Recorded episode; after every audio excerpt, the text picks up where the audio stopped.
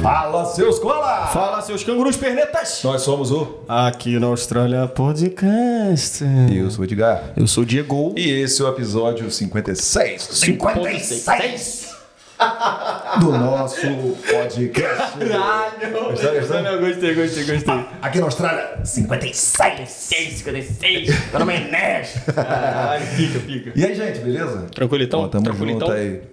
Tô com um bonézinho agora virado pra trás. Pra dizer que foi... Que nós estamos aqui mais uma vez, outro mais uma dia. vez, outro dia. É, Mas, é, mas é isso aí. Nós estamos mesmo, na tá, verdade. claro, claro. Agora, Quinta-feira, deixa eu ver. dia Caraca, 8 e 1. 8 e 1. 8 e 1. 8 e 1 da noite aqui em Perth. Voltamos ao vivo. Diretamente Diretamente dos estúdios. West One. Valeu, gente, pela audiência. E hoje a gente vai falar de uma profissão muito interessante, bastante importante. Às vezes a gente não tem noção de quão importante essa profissão é, quão relevante pode ser, quanto pode ajudar muita gente no Brasil, né, não? Sim, na semana passada a gente bateu um papo com o Fred aqui, né? O episódio tá disponível aí no canal. Fredola, Fredola. Fredola, falando muito sobre. falando muito sobre fisioterapia na Isso, Austrália. o cara isso. deu várias dicas aí, mastigadinho. Mastigadinho. E nós estamos aqui para tentar bater um papo desse nível mais uma vez. É. Não sei se a nossa capacidade irá nos permitir isso, É, vamos ver, vamos ver. mas vamos levando, né? Soldador, profissão muito importante pra gente, soldador. Exatamente. E com um cara que também é engenheiro de produção. É isso. E trabalha com engen- é, engenharia de ah, fabricação. É isso? Caralho! O Bravo tem nome. Bravo! Tem nome. Falando nisso. Falando nisso, venha. Venha, vem, Vem, vem, vem, nossos vem, vem. patrocinadores. Valeu, parceiros! A minha, a sua, a nossa agência de intercâmbio, a West One é tão top que ela tem um até no nome. Inclusive você que está aí no Brasil e quer realizar o sonho do intercâmbio, entre em contato com a West One, vem pra Austrália, vem pra Perth e realiza. E você que está aqui na Austrália, está insatisfeito com a sua agência de intercâmbio? Dá uma chance para o One que eles vão resolver o seu problema rapidinho, valeu? Quer morar permanentemente na Austrália? A Bravo Migration vai te ajudar, não, Diegão? É isso aí, Ed. Com a Bravo você vai ter o aconselhamento do tipo de visto ideal para você. Além disso, eles vão te ajudar montando estratégia, o plano para você chegar lá, e ainda vão te explicar todo o processo durante a aplicação do seu visto. E o melhor é que seguidor aqui na Austrália tem desconto. Com o cupom AQUI10 que você acessa no QR Code ou na nossa link na bio do Instagram, você vai ter esse desconto e vai pagar um preço baratinho. Então vem com a Bravo Migration, gente! De volta! Ed Gol, Diretamente dos estúdios West One. Em definitivo. Eu tô em definitivo. Ah, coração. Ó, eu queria começar hoje com o pé na porta já. Boa. Porque é um papo que muita gente tem perguntado pra gente, né?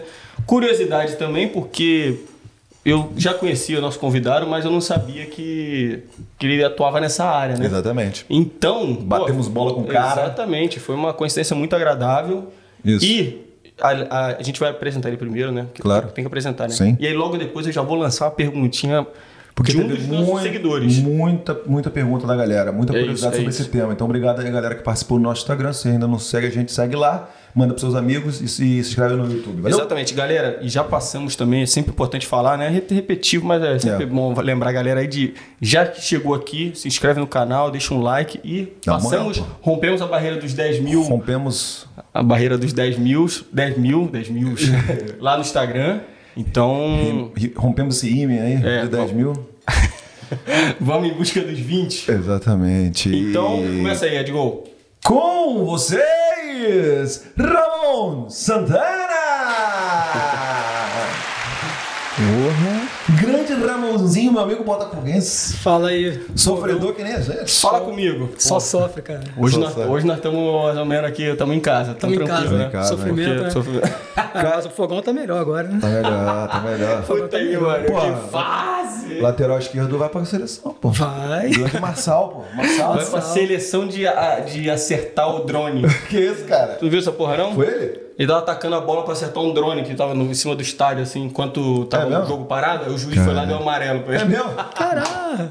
Eu não sabia disso, cara. Eu vi essa Procura parada. na internet aí. Eu vou ver, eu vou ver. Então faz aí. Já que tivemos muita pergunta, já vamos começar com pergunta da galera. aí. Eu Isso, quero, cara. eu quero fazer uma perguntinha. Não, primeiro eu vou dar uma quebradinha no gelo. Quebra pra, gelo, pra galera gelo. entender. Fala perto do microfone aí, cara. quebradinha no gelo do aqui na Austrália. Clássica. Sim, sim, sim. Clichê? Talvez. Mas a gente não tem muita capacidade também para ficar inventando coisas novas. Então, a gente tá sempre aqui com essa perguntinha, né? Ramonzinho, fala pra gente aqui quem é você aqui na Austrália. Pô, Aí difícil, difícil. é difícil, né? Ah, cara, eu sou uma pessoa aqui que tô sempre trabalhando pra caramba. Nada mudou, assim, no Brasil eu já trabalhava bastante. E aqui a gente, a gente continua trabalhando, né? Porque a gente chega aqui do zero e tem que construir uma vida nova. Aham. Então, esse é o caminho que eu estou sempre seguindo, trabalhando, procurando aprender muita coisa, né? Absorvendo informação. Um dia de cada Mas- vez. Um dia de cada vez, mas também estou me realizando bastante aqui, cara. Graças a Deus as coisas estão meio que acontecendo, trabalhando, construindo as coisas. É, recentemente a gente, a gente, a gente virou cidadão. Aí, moleque. Porra! Isso, bota palminha, bota palminha, palminha. Aí, é Coisas que vão meio que acontecendo. Auxileiro? Auxileiro? Auxiliairo, auxiliairo. é, e então assim, tô feliz, cara, pra caramba aqui. Tô conquistando bastante coisa, graças a Deus. E, cara, coisa que eu nem imaginava que iria acontecer aqui quando eu cheguei, pô, estão acontecendo, então só tem que Boa. agradecer mesmo. E você tá aqui pra falar pra caramba Pra falar da muito profissão hoje. de soldador. Falar da profissão, entre outras coisas aí. E vamos Precisa- falar de como, como você veio pra cá, mas como o tema de soldador, a gente tem uma pergunta aqui capciosa pra ver se tá bom mesmo. É, só- é o teste. É o teste pra ver se tá bom, Testezinho, né? testezinho. Ver, Porque senão. Vai passar- essa cena vai É. ser o- a abertura do podcast em preto e branco. Exatamente. é. Caraca, é. Se não tiver qualidade, a gente vai Já ter para que aqui e vai já embora. para aqui e vai embora e grava outro dia. Vamos lá. Primeira perguntinha. Ó, vou até dar uma moral aqui, ó. Nosso querido Gilmar, que tá com a gente há bastante tempo aqui seguindo, ó, ele mandou uma perguntinha pra você. Em alguns países, o soldador costuma liberar o visual de solda da própria junta soldada. Como é aí? Aqui é igualmente no Brasil. Soldou, lógico, né? O soldador primeiro ele vê se tá se tá perfeito, se não tá. A a primeira pessoa que vê é quem está executando, lógico, né? E logo após, o inspetor de solda vem e ele avalia se você soldou conforme procedimento, especificação, enfim. E aí ele fala se está ok ou não. Se, aí, se caso tiver ok, certinho, passa para o próximo step, que seria inspeção NDT, é, de ensaios não destrutíveis, né? Que aí já são outras coisas, raio-x, ultrassom, LP, PM, coisas desse tipo. Mas, lógico, se for uma obra séria, tipo óleo e gás, mineração, sempre tem que ter um inspetor de solda visual para poder estar liberando a junta de solda soldada. Cara, entendi tudo. Caralho, na Caralho. moral. Óleo e gás, calma aí. Oi. Calma aí que tem mais, Mais coisa. pergunta, tem mais mais já? pergunta de óleo e gás. Eu não gostei dessa. Isso aqui, galera, na verdade, o que a gente pede para nossos seguidores lá no Instagram mandar, né? Mas é um truque. É um truque. Quando a pergunta é muito boa e a gente não tem muita pauta, o que, que a gente faz? Usa A gente usa a perguntinha. perguntinha. Porque... Pra dar moral aí. Pra dar moral, tá? Olha aí, ó. Tá aí ela já, velho. Que isso? Gabriel. pai. Respeita o O que, pai. o que tu falou? O que tu falou aí? Respeita o pai. Cara, na moral, na moral, tem que aumentar até o, o volume. família, família. Então já aproveita e já fala pra ele aí. Vamos, vamos perder o, fim, da- o, o negócio da meada, não. Ó, tem mais uma pergunta do aí, cara. Qual a indústria que mais absorve soldadores em Perth? Óleo e gás, mineração ou construção civil? Cara, eu acho que todas elas, cara. Mineração é uma área muito forte aqui, né, em Perth. Mas óleo e gás também tem, tem bastante projeto, né, para área de óleo e gás que a gente fala, porque WA é muito rico em gás, né? Então, tem bastante projeto acontecendo nessa área. Construção de FPSO, que é mais né, para o norte. É, mineração também, a gente sabe que é, é para o norte, mas muitas coisas acontecem aqui em Perth, né? Nas áreas em volta de Perth. Tem bastante workshop, empresa de, de construção, fabricação. Mas construção civil também precisa bastante, porque você tem que fazer infraestrutura, né? É, então, todas essas três áreas absorvem soldadores e eu já trabalhei para as três áreas, porque demanda, né? Tudo, cara, que envolve aço precisa de soldador. Tudo que envolve ferro precisa de soldador. Então, não tem jeito. A solda está na nossa vida que a gente nem imagina, conforme a gente estava conversando antes, né? Um microfone tem composições de soldagem, um computador tem soldagem interna, tudo tem soldagem na nossa vida, sendo que muitas vezes a gente não sabe, a gente não, não se Não se atenta, toca, né? não se toca a essas coisas. E sem um soldador a gente não teria muita coisa que a gente tem na nossa vida.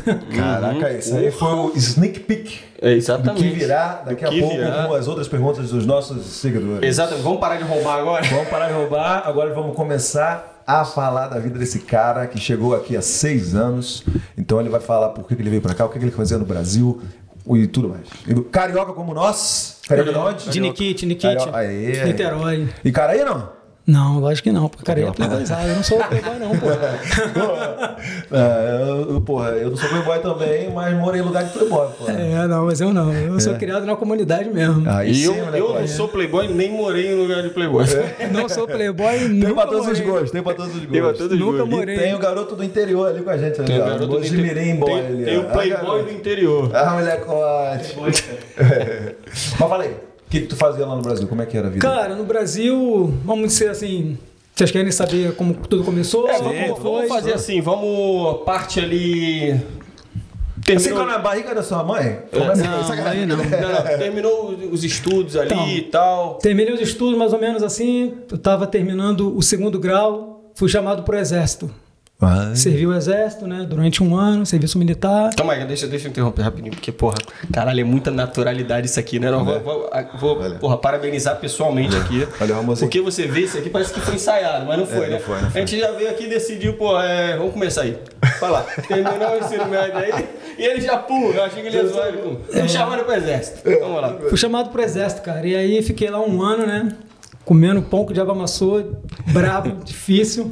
Mas tu queria servir ou tu... Queria, cara, queria, cara, servir. Eu falei que eu queria, queria ter essa, essa experiência, Porra, saber como demais, era. viado. E eu acho que valeu muito a pena pra mim. Valeu muito a pena. Sabe por que, por que que tu queria?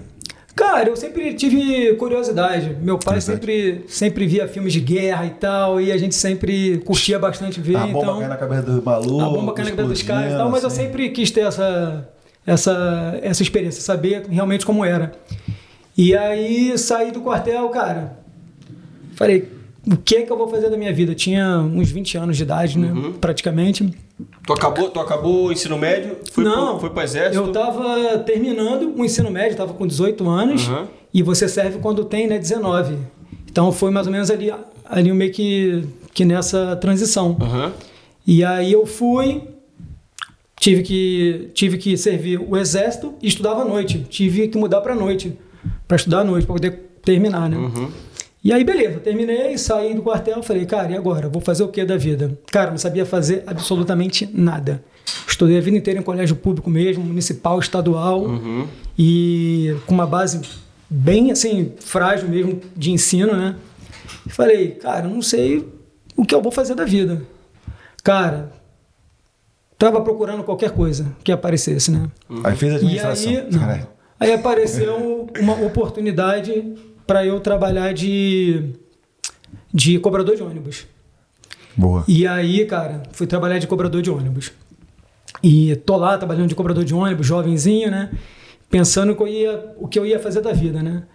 E, cara, aquilo me incomodava muito, porque eu falei, cara, eu quero, eu quero mudar, eu quero, eu quero, eu quero sair disso, mas eu não sei como, porque eu não tenho recurso para isso, né? Eu não tenho Quantos anos tu educação. Eu tinha 19 para 20, uns 20 anos. Boa. Falei, cara, eu não sei fazer nada. E, cara, e todo dia eu lia jornal no ônibus que o pessoal deixava. E aí, naquela época, isso foi em 2007, 2006, 2007. Os estaleiros no Rio, estava tudo bombando. Os investimentos estavam acontecendo, refinaria, eh, construção de navio, plataforma de, de petróleo e gás. E aí eu, eu via várias, várias ofertas lá para trabalhar como soldador. E eu falava assim, pô, que parada é essa aqui? Que eu pensava que soldador era aquele carinha que soldava portão. Cara, completamente Que diferente. vem com maçariquinho ali, né? Que Não, vai... é outra coisa. É outra coisa. E aí, cara, o salário era um salário altíssimo pro padrão de vida que eu tinha. Tipo assim, eu ganhava 200 e poucos reais por mês como cobrador de ônibus, enquanto que um salário de, de welder oferecia 3 mil reais na época. Porra, pra quem ganhava 200 reais, pra ganhar 3 mil, pô, meu irmão, era outro mundo. Eu falei, pô, se eu pegar esse trampo aí, eu tô rico. Pô, com 200 Venci na reais vida. era o mínimo. Eu ganhava 200 e pouquinho. Segue 90 e... Também Não, pô. 90. Não, pô. Quando? Em 2006 Caralho, velho, 200 conto. era.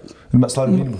Era. Cobrador Porra, de um foda. ônibus, né? Você não tem que ter É. é, é, formação, educação, qualificação, formação, Porra, e como é que disso. tem gente que ainda fica com bagulho de preso no tempo, que porra, não sei. Mano, a gente evoluiu muito, velho. A gente É. evoluiu Pariu. muito. E aí eu pensei assim, cara, o que é que eu preciso fazer para eu chegar a isso aqui? E cara, você vai trabalhar como welder, soldador no caso, né? Cara, exige experiência, exige a formação, né? A qualificação ali. E não é do dia para noite que você aprende. Não é uma coisa que você estudou ali, você vai ali e faz. Não é assim que funciona. Você demanda tempo de treino. É uma coisa muito repetitiva. Você tem que fazer várias vezes até ficar perfeito. Né? E aí falei, cara, vou meter a cara. Vou pegar todo o salário que eu ganho aqui e, vou, e eu vou pagar um curso. Fui pagar um cursinho lá de solda, não aprendi nada. Porque você faz o cursinho, mas você não aprende. Você tem uma ideia de como é que funciona. Um Senaizinho esse, curso? aí, Não, cara, foi um cursinho de, Um de Hotmart fundinho de da- quintal mesmo. É, tá? De fundinho de quintal. E aí, beleza. Falei, beleza, fiz o curso agora e agora? Como é que se arruma emprego nessa área? Infelizmente, essa área no Brasil é uma área de muita peixada que a gente fala. Muita indicação. Só entra quem conhece alguém, quem puxa alguém, um indica o outro. É assim que funciona. Cara, eu não conhecia ninguém, eu não tinha experiência. Foi bem Tem difícil. que ter o QI alto. né? tem que ter um Novinho, QI. Novinho. O cara olhava pra minha cara, o cara achava que eu era playboy e que eu não ia dar a conta do recado também. É. Isso aconteceu Sim, muito. sim. Cara, eu fiquei indo uns dois, três meses no mesmo estaleiro. Todo dia eu ia na porta do mesmo estaleiro, do mesmo estaleiro. Todo dia, todo dia, procurando uma vaga de ajudante. Ninguém me dava vaga, meu irmão. Ninguém me dava vaga. Até, aí, até, aí até que passou um tempo, a mulher do RH me via direto lá e falou assim: pô, menino, você tá aqui todo dia? Vou te dar uma oportunidade. Foi e me deu uma oportunidade. Eu entrei como ajudante. Mas eu já tinha mais ou menos uma no- noçãozinha do curso que eu, Do cursinho de fundo de quintal. eu, é, do cursinho de fundo de quintal. E aí, cara, eu já cheguei meio que com o pezinho na porta, né? Cheguei no estaleiro já treinando para poder pegar realmente a mão, experiência e daí seguir em frente. E aí foi desse jeito. Entrei, fiquei um ano, um ano e meio mais ou menos, trabalhando para eles como ajudante. E daí eu já tinha treinado muito, já tinha pego uma experiência, já sabia mais ou menos como é que era. E apareceu uma outra oportunidade para que eu fosse trabalhar como esmerilhador. Né? Qual- Que é, que é, que é. Esmerilhador, cara, é o cara que, tipo assim, depois que o cara solda, vem um cara lixar a solda, preparar ela todinha para ela ser inspecionada. Mas não, mas não somente isso, também é o cara que, que prepara a chapa, a peça. Por exemplo, o cara vai e corta com o maçarico. O esmerilhador vem, limpa, deixa ela bonitinha, sabe? Dá todo aquele preparo para que o cara solde. E também depois que solda, o cara prepara a peça todinha para entregar. né? Minerador, o cara então dá um tapa ali. É, aquele o cara que ali. trabalha com aquela, é, com aquela lixadeira de 7 polegadas mesmo, ou, ou então com aquela outra pequenininha, ou então a de 9 polegadas, que é a maior. E é um trabalho duro, cara. É um trabalho pesadíssimo. Então, eu trabalhava embaixo de navio o dia inteiro, esmerilhando, agachado, de joelho. Você trabalha 9, 10 horas ajoelhado, às vezes, no chão. É uma profissão difícil, cara. Essa profissão de solda é uma profissão um pouquinho puxada pro físico, né? E aí, beleza, cara, eu tive essa oportunidade, aí eu fui trabalhar como esmerilhador. Na época, como, como ajudante, eu ganhava uns 800 dólares por... Uns 800 dólares, queria eu. Uns 800 reais. E aí eu fui chamado para trabalhar como esmerilhador para ganhar 1.500.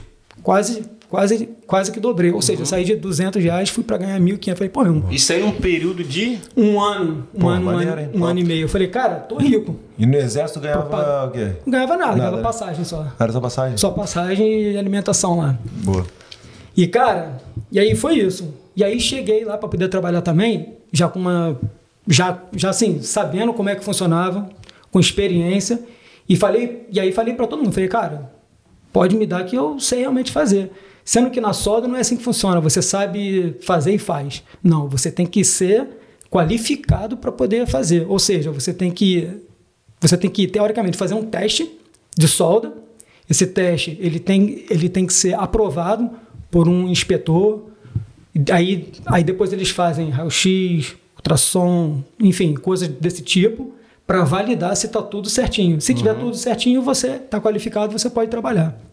Sendo que é difícil, cara. Quando o cara está começando, o cara passar no teste é difícil, é uma pressãozinha, você não tem tanta experiência, você não sabe como é que as coisas funcionam no teste. Tem uns caras querendo dar uma sabotada ali? Pra... Ah, cara, pode, Pode cara, acontecer, pode ter. Já escutei casos que teve sabotagem, assim. Já escutei casos de pessoa pegar teste de um e dar né, para outro. Às vezes você passa no teste, o cara pega e dá, e dá para um amigo que tá, que tá entrando. Essas coisas Aí entra no. QI lá que você falou. Entra no QI, é. Essas coisas acontecem, infelizmente, acontecem. Aham. Mas. E aí foi isso, cara. E aí eu fui, me qualifiquei, tive a oportunidade de fazer um teste depois de muita insistência, mostrando muito que eu sabia fazer. Fiz um teste, passei. E aí entrei na faculdade. Falei, cara, agora eu vou estudar, agora eu vou realmente fazer engenharia.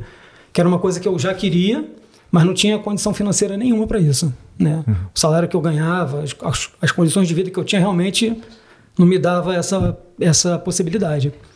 E aí eu fui e falei, a partir de agora eu vou estudar, vou investir em mim para poder crescer. E foi isso, cara. Durante cinco anos eu, eu né, conciliei trabalho, trabalhando muito durante o dia e estudando à noite, fazendo faculdade e tal. E quando eu estava terminando a faculdade, eu tive uma outra oportunidade para trabalhar como engenheiro. Trabalhava numa empresa como, como welder e vi a vaguinha lá disponível, me candidatei para a vaga. Fiz, aí eu fiz a entrevista, me deram a, a oportunidade, eu fui e graças a Deus, cara, minha vida mudou. A partir daí mudou. Mudou duas vezes. Quando, quando eu virei soldador e quando eu virei engenheiro. E aí, trabalhando né, como engenheiro, conheci outras pessoas, mudei também a forma né, de ver o mundo, tive influências de outras pessoas. E foi quando um amigo me falou sobre a Austrália. O projeto acabou, eu fiquei desempregado, né? Fiquei desempregado uns seis meses procurando trabalho e tudo quanto era trabalho que eu estava buscando exigia inglês. Engenheiro que não sabe inglês no Brasil é muito mais difícil você conseguir alguma coisa, principalmente na área de óleo e gás, que era uma área que eu trabalhava. Para trabalhar embarcado, etc.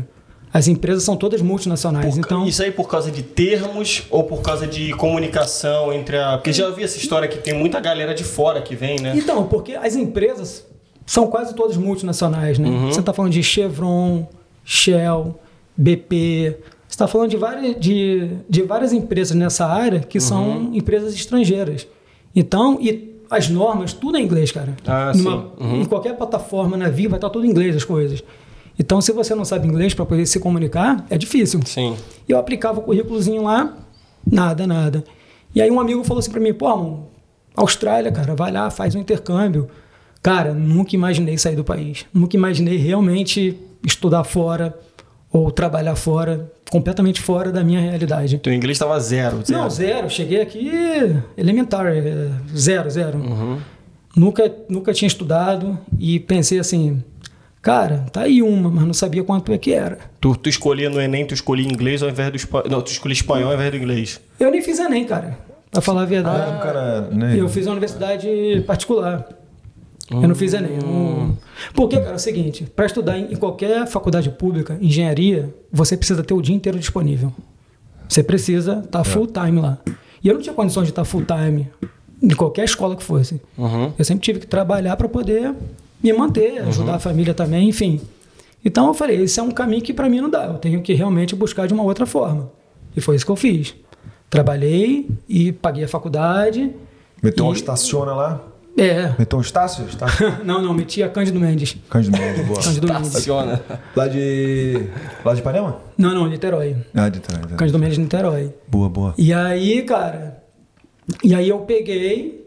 É, onde que eu tava mesmo? O cara já tava busy pra caraca. Se tivesse que ir de Niterói pra Ipanema ainda pra É, estudar. pode crer. Deu. É, então eu meio que conciliava estudo e trabalho e foi uma época difícil, difícil demais, mano. Mas mesmo assim, cara, eu me dedicava muito na escola, na faculdade, muito, muito. Sempre fui um dos melhores alunos, tirava notas muito boas. E quando eu tava Engenharia de produção, né? Engenharia de produção. E quando eu tava, cara, no meu nono período, cara, eu não tinha feito nem estágio ainda. Nem estágio eu tinha. Porque se eu, porque se eu, se eu fizesse estágio, eu não tinha como pagar a faculdade. O estágio paga, pagava 600 reais, 400, 400, 500 é. reais. Ah, A faculdade era o dobro disso para poder Estava pagar. de soldador. Tava trabalhando como, como elder, né? E aí eu falei, cara, vou deixar para a última hora. Foi quando eu tive essa oportunidade de trabalhar como engenheiro e, e aí eu fiquei sabendo sobre, sobre a Austrália e tal. E aí decidi investir nisso, cara. Peguei e vim, mas já sabia aquilo que eu tava querendo, sabe? Eu falei, ó, eu vou, eu vou, cara, pra Austrália, mas eu quero ir para poder ficar. Já tinha pesquisado al- algumas coisas sim. sobre a área, não tinha muita informação, mas, mas sabia que aqui tinha área de óleo e gás, que tinha, que tinha mineração. Então eu já vim com esse propósito. Eu falei, ó, eu não sei inglês, mas para trabalhar com a mão, ferramenta, isso aí eu consigo fazer. E aí cheguei aqui, como todo mundo, trabalhei de cleaner, trabalhei no bar, catando os copinhos, é, entre outras coisas. Aham. Até que eu conheci o Santiago. O Santi, né? Claro. Cabeça de glande. Aí, cara, conversa vai, conversa vem no futebol. Ele falou, pô, cara, Tá indo de quê? tá indo de quê, mano? Caralho, velho. Vou assistir os moleques lá. Aí eu. Aí os caras. Negócio desse. né? Tu pode assistir a gente aqui, galera daqui, principalmente. Tu, tu vem assistir a gente aqui. Eu vou dar uma moral pro moleque, vou assistir. Aí tem sempre um, Um comentário. um gracejo, né? Pô, não, não. Muito sério, né? Não pode. Não, É. claro, tá certo, tá certo. Santiago, te amo, moleque. Não, é- não, porque ele, mano, ele, o moleque é, vai falando as linha do tempo, eu- pica demais. Não, porque eu já interrompi antes de chegar Não, na Austrália. eu falei, Exatamente. Não, calma, calma, calma, Fala um pouquinho aí. Porque da- senão tem umas coisas depois que a gente vai deixar passar e não vai lembrar mais. É, pô. É, então de vez, em quando a gente vai, Tá. de vez em quando a gente vai te dar uma então interrompida tá só bom, pra. interrompe aí, fica de boa. Não, não, tranquilo, vai lá, vai lá. Não, não, só, só pra dizer que de repente até a galera vai falar, porra, então fica ligado no teu raciocínio Não, tá perder de o boa. tá de boa. Aí conversa vai, conversa vem com ele. Ele falou, pô, cara, faz o quê? E falei com ele. Cara, passou um tempinho, comecei a trabalhar naquele carro wash, lavando o carro e tal. Um belo dia o telefone tocou. Era o Santiago. Falou, pô, brother. Pô, cara, eu tô aqui com um trampo, você não quer vir trabalhar comigo? Não, eu falei, pô, de que ele? O Helder, pô. Falei, vou, fechou. Cara, eu ganhava 17 dólares por hora No trabalhando No no, carro wash. E também no cleaner na época não pagava tanto. Pagava entre 17 e 20 conto ali. Uhum. Era o que eu ganhava. E aí o Santiago foi, me ligou, falou, pô, cara, tem um trampinho aqui. Quanto é, Santiago? 25 pau. Falei, pô, estourei. Tô rico, Estourei. né? Favela venceu, caralho. ganhava, pô, 17 conto, né? Falei, pô, 25? Nossa, estourei. Porque a gente chega aqui, cara, você não tem noção de valor, você não tem noção de como é que as coisas funcionam. É, então, Entendeu? é por isso que eu ia te perguntar a questão de Austrália. Você falou, ah, porra, eu vou pra Austrália, você já meio que fez uma pesquisa e falou, eu vou pra ficar. Sim. Mas aí o que que era a parada que, que te fazia já pensar dessa maneira de eu É. vou pra ficar? Era a questão da grana? Era a questão de você ver qualidade de vida? O que que chamou a atenção nesse Cara, início? eu acho que nunca é uma coisa só. É sempre um conjunto de coisas, né? Aham. Fatores. Você vê que às vezes você trabalha, trabalha e você não consegue andar muito, porque, felizmente, lá no Brasil você trabalha muito e para ter retorno às vezes é complicado. Outra coisa era a qualidade de vida realmente, onde eu morava. Eu não era muito conformado com aquilo que eu vivia. Eu queria realmente mudar, ter um futuro, ajudar a minha família. Era o que eu sempre, cara, o que eu sempre pensei foi em, em- assim, em mudar de vida. Mudar de vida e ajudar eles a melhorar também. E eu acho que aos pouquinhos eu estou conseguindo fazer isso. É, mas foi basicamente isso que, que me fez mudar. E outra, eu queria aprender inglês para ter melhores oportunidades de trabalho também. Claro. Porque eu tinha estudado engenharia, mas sem inglês, cara, era a mesma coisa que nada. Então eu falei, se eu for para lá e nada der certo, já deu certo. Porque pelo menos eu volto com inglês. Sim. E aí eu consigo continuar caminhando aqui e buscando outras coisas. Mas a Austrália foi a única opção, né? Cara, foi. Eu pensei no Canadá, mas o frio realmente É foi complicado, algo né? que eu pensei, Tá bom cara. daqui que dá pra trabalhar, né, pô? É. Isso que é bom demais, né? Eu falei, cara, o frio acho que vai, vai meio que prejudicar um pouco a minha adaptação e eu não sabia como era esse mercado lá, de, Sim, sim. de sol, de engenharia. Eu escutava dizer que era bom também, mas, pô, pintou a Austrália, eu já, aí eu já pesquisei a cidade, aí, já- aí eu, aí, eu, aí eu vi que Perth era uma cidade boa, ensolarada, com praia, que, É. pô, pra gente do Rio, praia não pode faltar, né? Aham. Tu veio aqui sozinho. Cara, um amigo que trabalhava comigo veio junto comigo nessa época. Ah, maneiro. Ele veio, ficou seis meses, não quis né, ficar muito, por motivos pessoais e tal. Meteu o pé. Meteu o pé, mas eu acho que ele, às vezes, ele pensa em vir, que ele de vez em quando me liga, tro- a gente, a gente troca uma ideia e tal. Ele dá uma soldada como é que tá a Dá situação. uma, dá uma soldada como tá a situação. É, mas, pô, cara, e foi importante ele vir comigo, porque ele, ele falava inglês. Entendeu? Ah, então legal. ele chegou, cara, ele meio que já deu aquela quebrada pra mim inicial, me ajudava com parada de documento. é, comprar as coisas. Enfim, enfim ele, foi, ele foi bastante importante durante esses, esses seis meses iniciais, me ajudou pra caramba em bastante coisa. E aí depois ele voltou, né? E aí, conforme eu estava falando antes, que eu mudei aqui, depois que o Santiago me deu essa oportunidade, nunca mais eu parei. Eu continuei indo nessa área, né? Aí saí lá dele, aí eu fiquei trabalhando com ele um, um ano e pouco. Apareceu uma outra, aí apareceu uma outra oportunidade. Esse cara que me chamou, com duas semanas trabalhando com ele, ele me ofereceu o sponsor. Cara. De cara, assim, trabalhando Putz, com ele. Imagina a necessidade que o maluco devia estar, velho. É, Sim. é. Ele falou, cara, você Isso tem em visto. 2000 e... Cara, esse cara me ofereceu o sponsor. Eu cheguei em 2016, novembro. Acho que foi em 2000 e... 2018, 2018. 2017. Eu não me lembro muito bem data. Não sou muito bom com data, não. Vou falar Um aninho mais ou menos depois, um ano e meio ali, um ano Uns dois depois. anos. vou Dois anos, uns- dois anos. Uns dois Não, anos depois. nessa Que eu trabalhei um ano e pouco com o Sante. Nessa época aí o mercado de trabalho não estava muito aquecido, não, né? Se eu não me engano. Cara, Não, pra você sim, mas tô falando no geral, assim. Então, a galera fala que não tava, mas eu não conseguia ter a, percepção, porque eu também não estava muito tempo aqui, então eu não conseguia É. mensurar o que, que era ruim, o mercado, e o que era bom. Eu não sabia. Se, se eu não me engano, eles estavam fechando as portas da Austrália. Não foi porque eles estavam reinventando lá, fazendo o processo ficar mais difícil. Aí criaram a lista sol. É, é, porque era o início do era o início do, do novo governo, É. que era mais a tendência era mais meio que dar uma segurada na questão imigratória. migratória. Então, e tu aí já pegou o sponsor Cara, direto. Eu não sabia como é que era, mas eu sei assim, que a partir do meu quarto mês aqui, quando eu comecei a, a- a trabalhar com solda, nunca mais faltou trabalho. Nunca mais faltou oportunidade. Fica. E trabalhando até mesmo com o próprio o Santiago lá, ele já tinha falado comigo, ó, depois que eu conseguir as paradas aqui, você pode também pegar o sponsor aqui e tal. Sendo que a outra empresa me ofereceu um salário legal, eu fui, era para ficar duas semanas lá com os caras só. E aí passou duas semanas, eu continuei, os caras não falaram muita coisa assim. Eu cheguei pro cara, perguntei qual era a situação, o cara perguntou qual era o visto que eu tinha e falou: ó, se você quiser, você pode, você pode ficar aí com a gente. Eu falei: então, fechou. E aí comecei a estudar pro IELTS e tal, e foi foda, porque fazia prova, não conseguia por meio ponto, velho. Caralho. Faltava aquele meio pontinho Quanto sempre. que tirar? Eu tinha que tirar seis pro, eu tinha que tirar seis em tudo e sempre ficava no reading. Eu não conseguia terminar Caralho, o exatamente reading. o mesmo cenário com o parceiro. Tu passava de Tirava cinco, no writing. passava em tudo, chegava no reading, eu tirava 5,5. Porque eu não conseguia terminar a prova. Não conseguia terminar a prova no tempo. Aí as últimas eu sempre dava aquela chutada ali, que era o que. Ah, entendi. Era o que me Entendi, prejudicava. Entendi, entendi. É, e aí, cara, depois. Aí eu fui, consegui a nota, depois de umas cinco tentativas.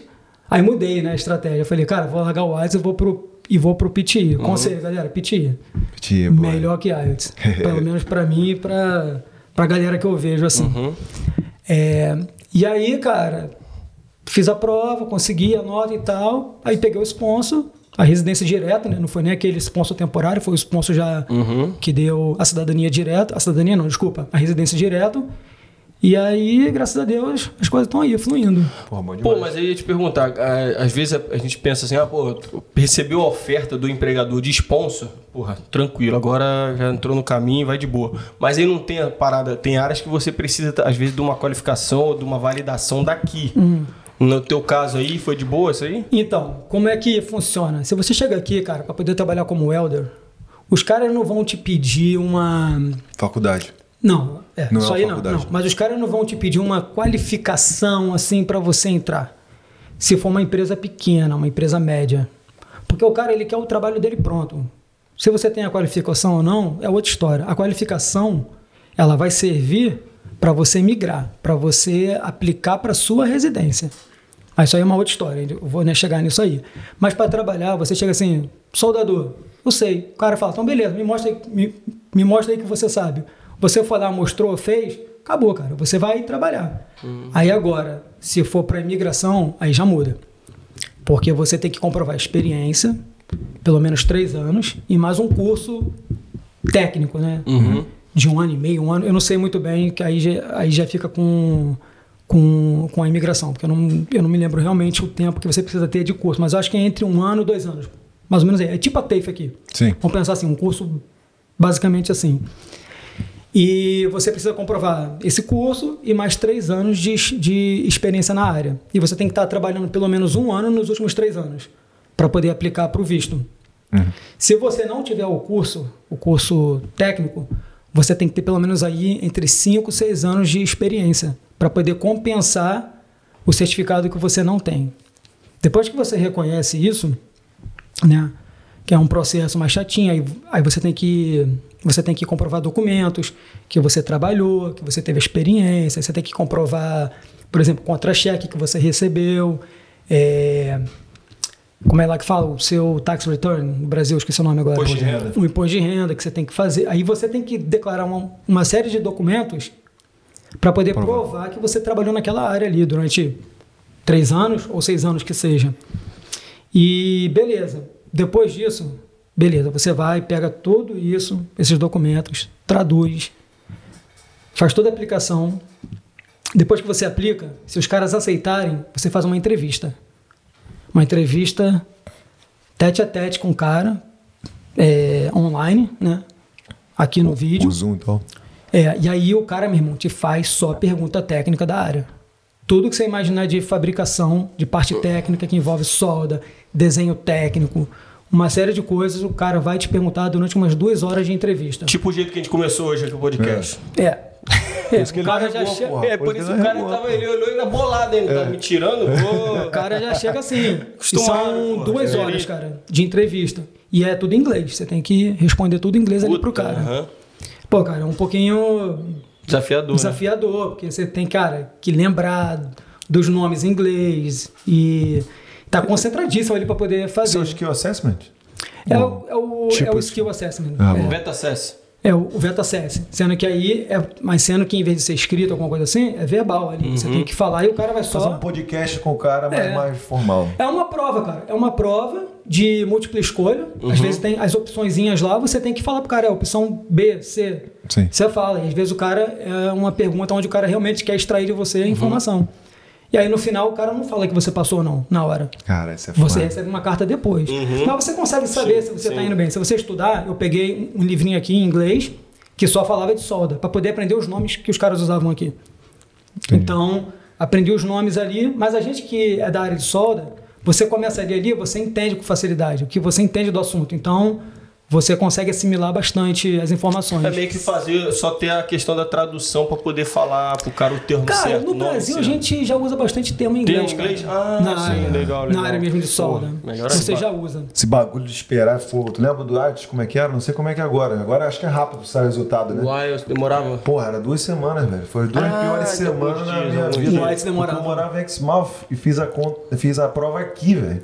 E aí, pô, se eu não passasse, eu teria que voltar 12 horas de carro pra fazer outra prova, entendeu? Hoje em dia tu pode fazer, acho que Online, pode fazer online. né? Não, Tá. você tem que Vem ir aqui. aonde é o É, estabelecimento exatamente. certinho para poder Então, fazer a prova. E era tipo 400 dólares, um bagulho desse. É, mano, caro. duas semanas esperando, mano. É, caraca, aquela O dor no coração, é angústia. mais rápido, né? Chegou a mensagem, mano. Chorei pra caralho. né, É, tá não, Aí, então, quanto, quanto tempo você tem que esperar aí a tua carta? Cara, o IELTS demorava mais ou menos umas duas semanas mesmo, mas quando eu fiz o PTI, no mesmo dia saiu, cara, a prova. É, o saiu no mesmo dia. Eu fiz, tipo assim, umas três horas da tarde, quando foi umas quatro horas da manhã já tava. Nessa noite eu não Por consegui isso que o dormir. Arts deve ter dado uma flexibilizada, porque, pô, ela chegou. porra. Mas tô falando do, da, Veta receber a carta do Do Veta. O Veta Access, então, eu fui, apliquei, fiz a entrevista e eu sabia que eu tinha ido bem, porque eu conhecia do assunto. Então você sabe que você foi bem ou não. Você sabe, igual né, você faz prova na, na escola, na faculdade, você sabe se você mandou bem ou não.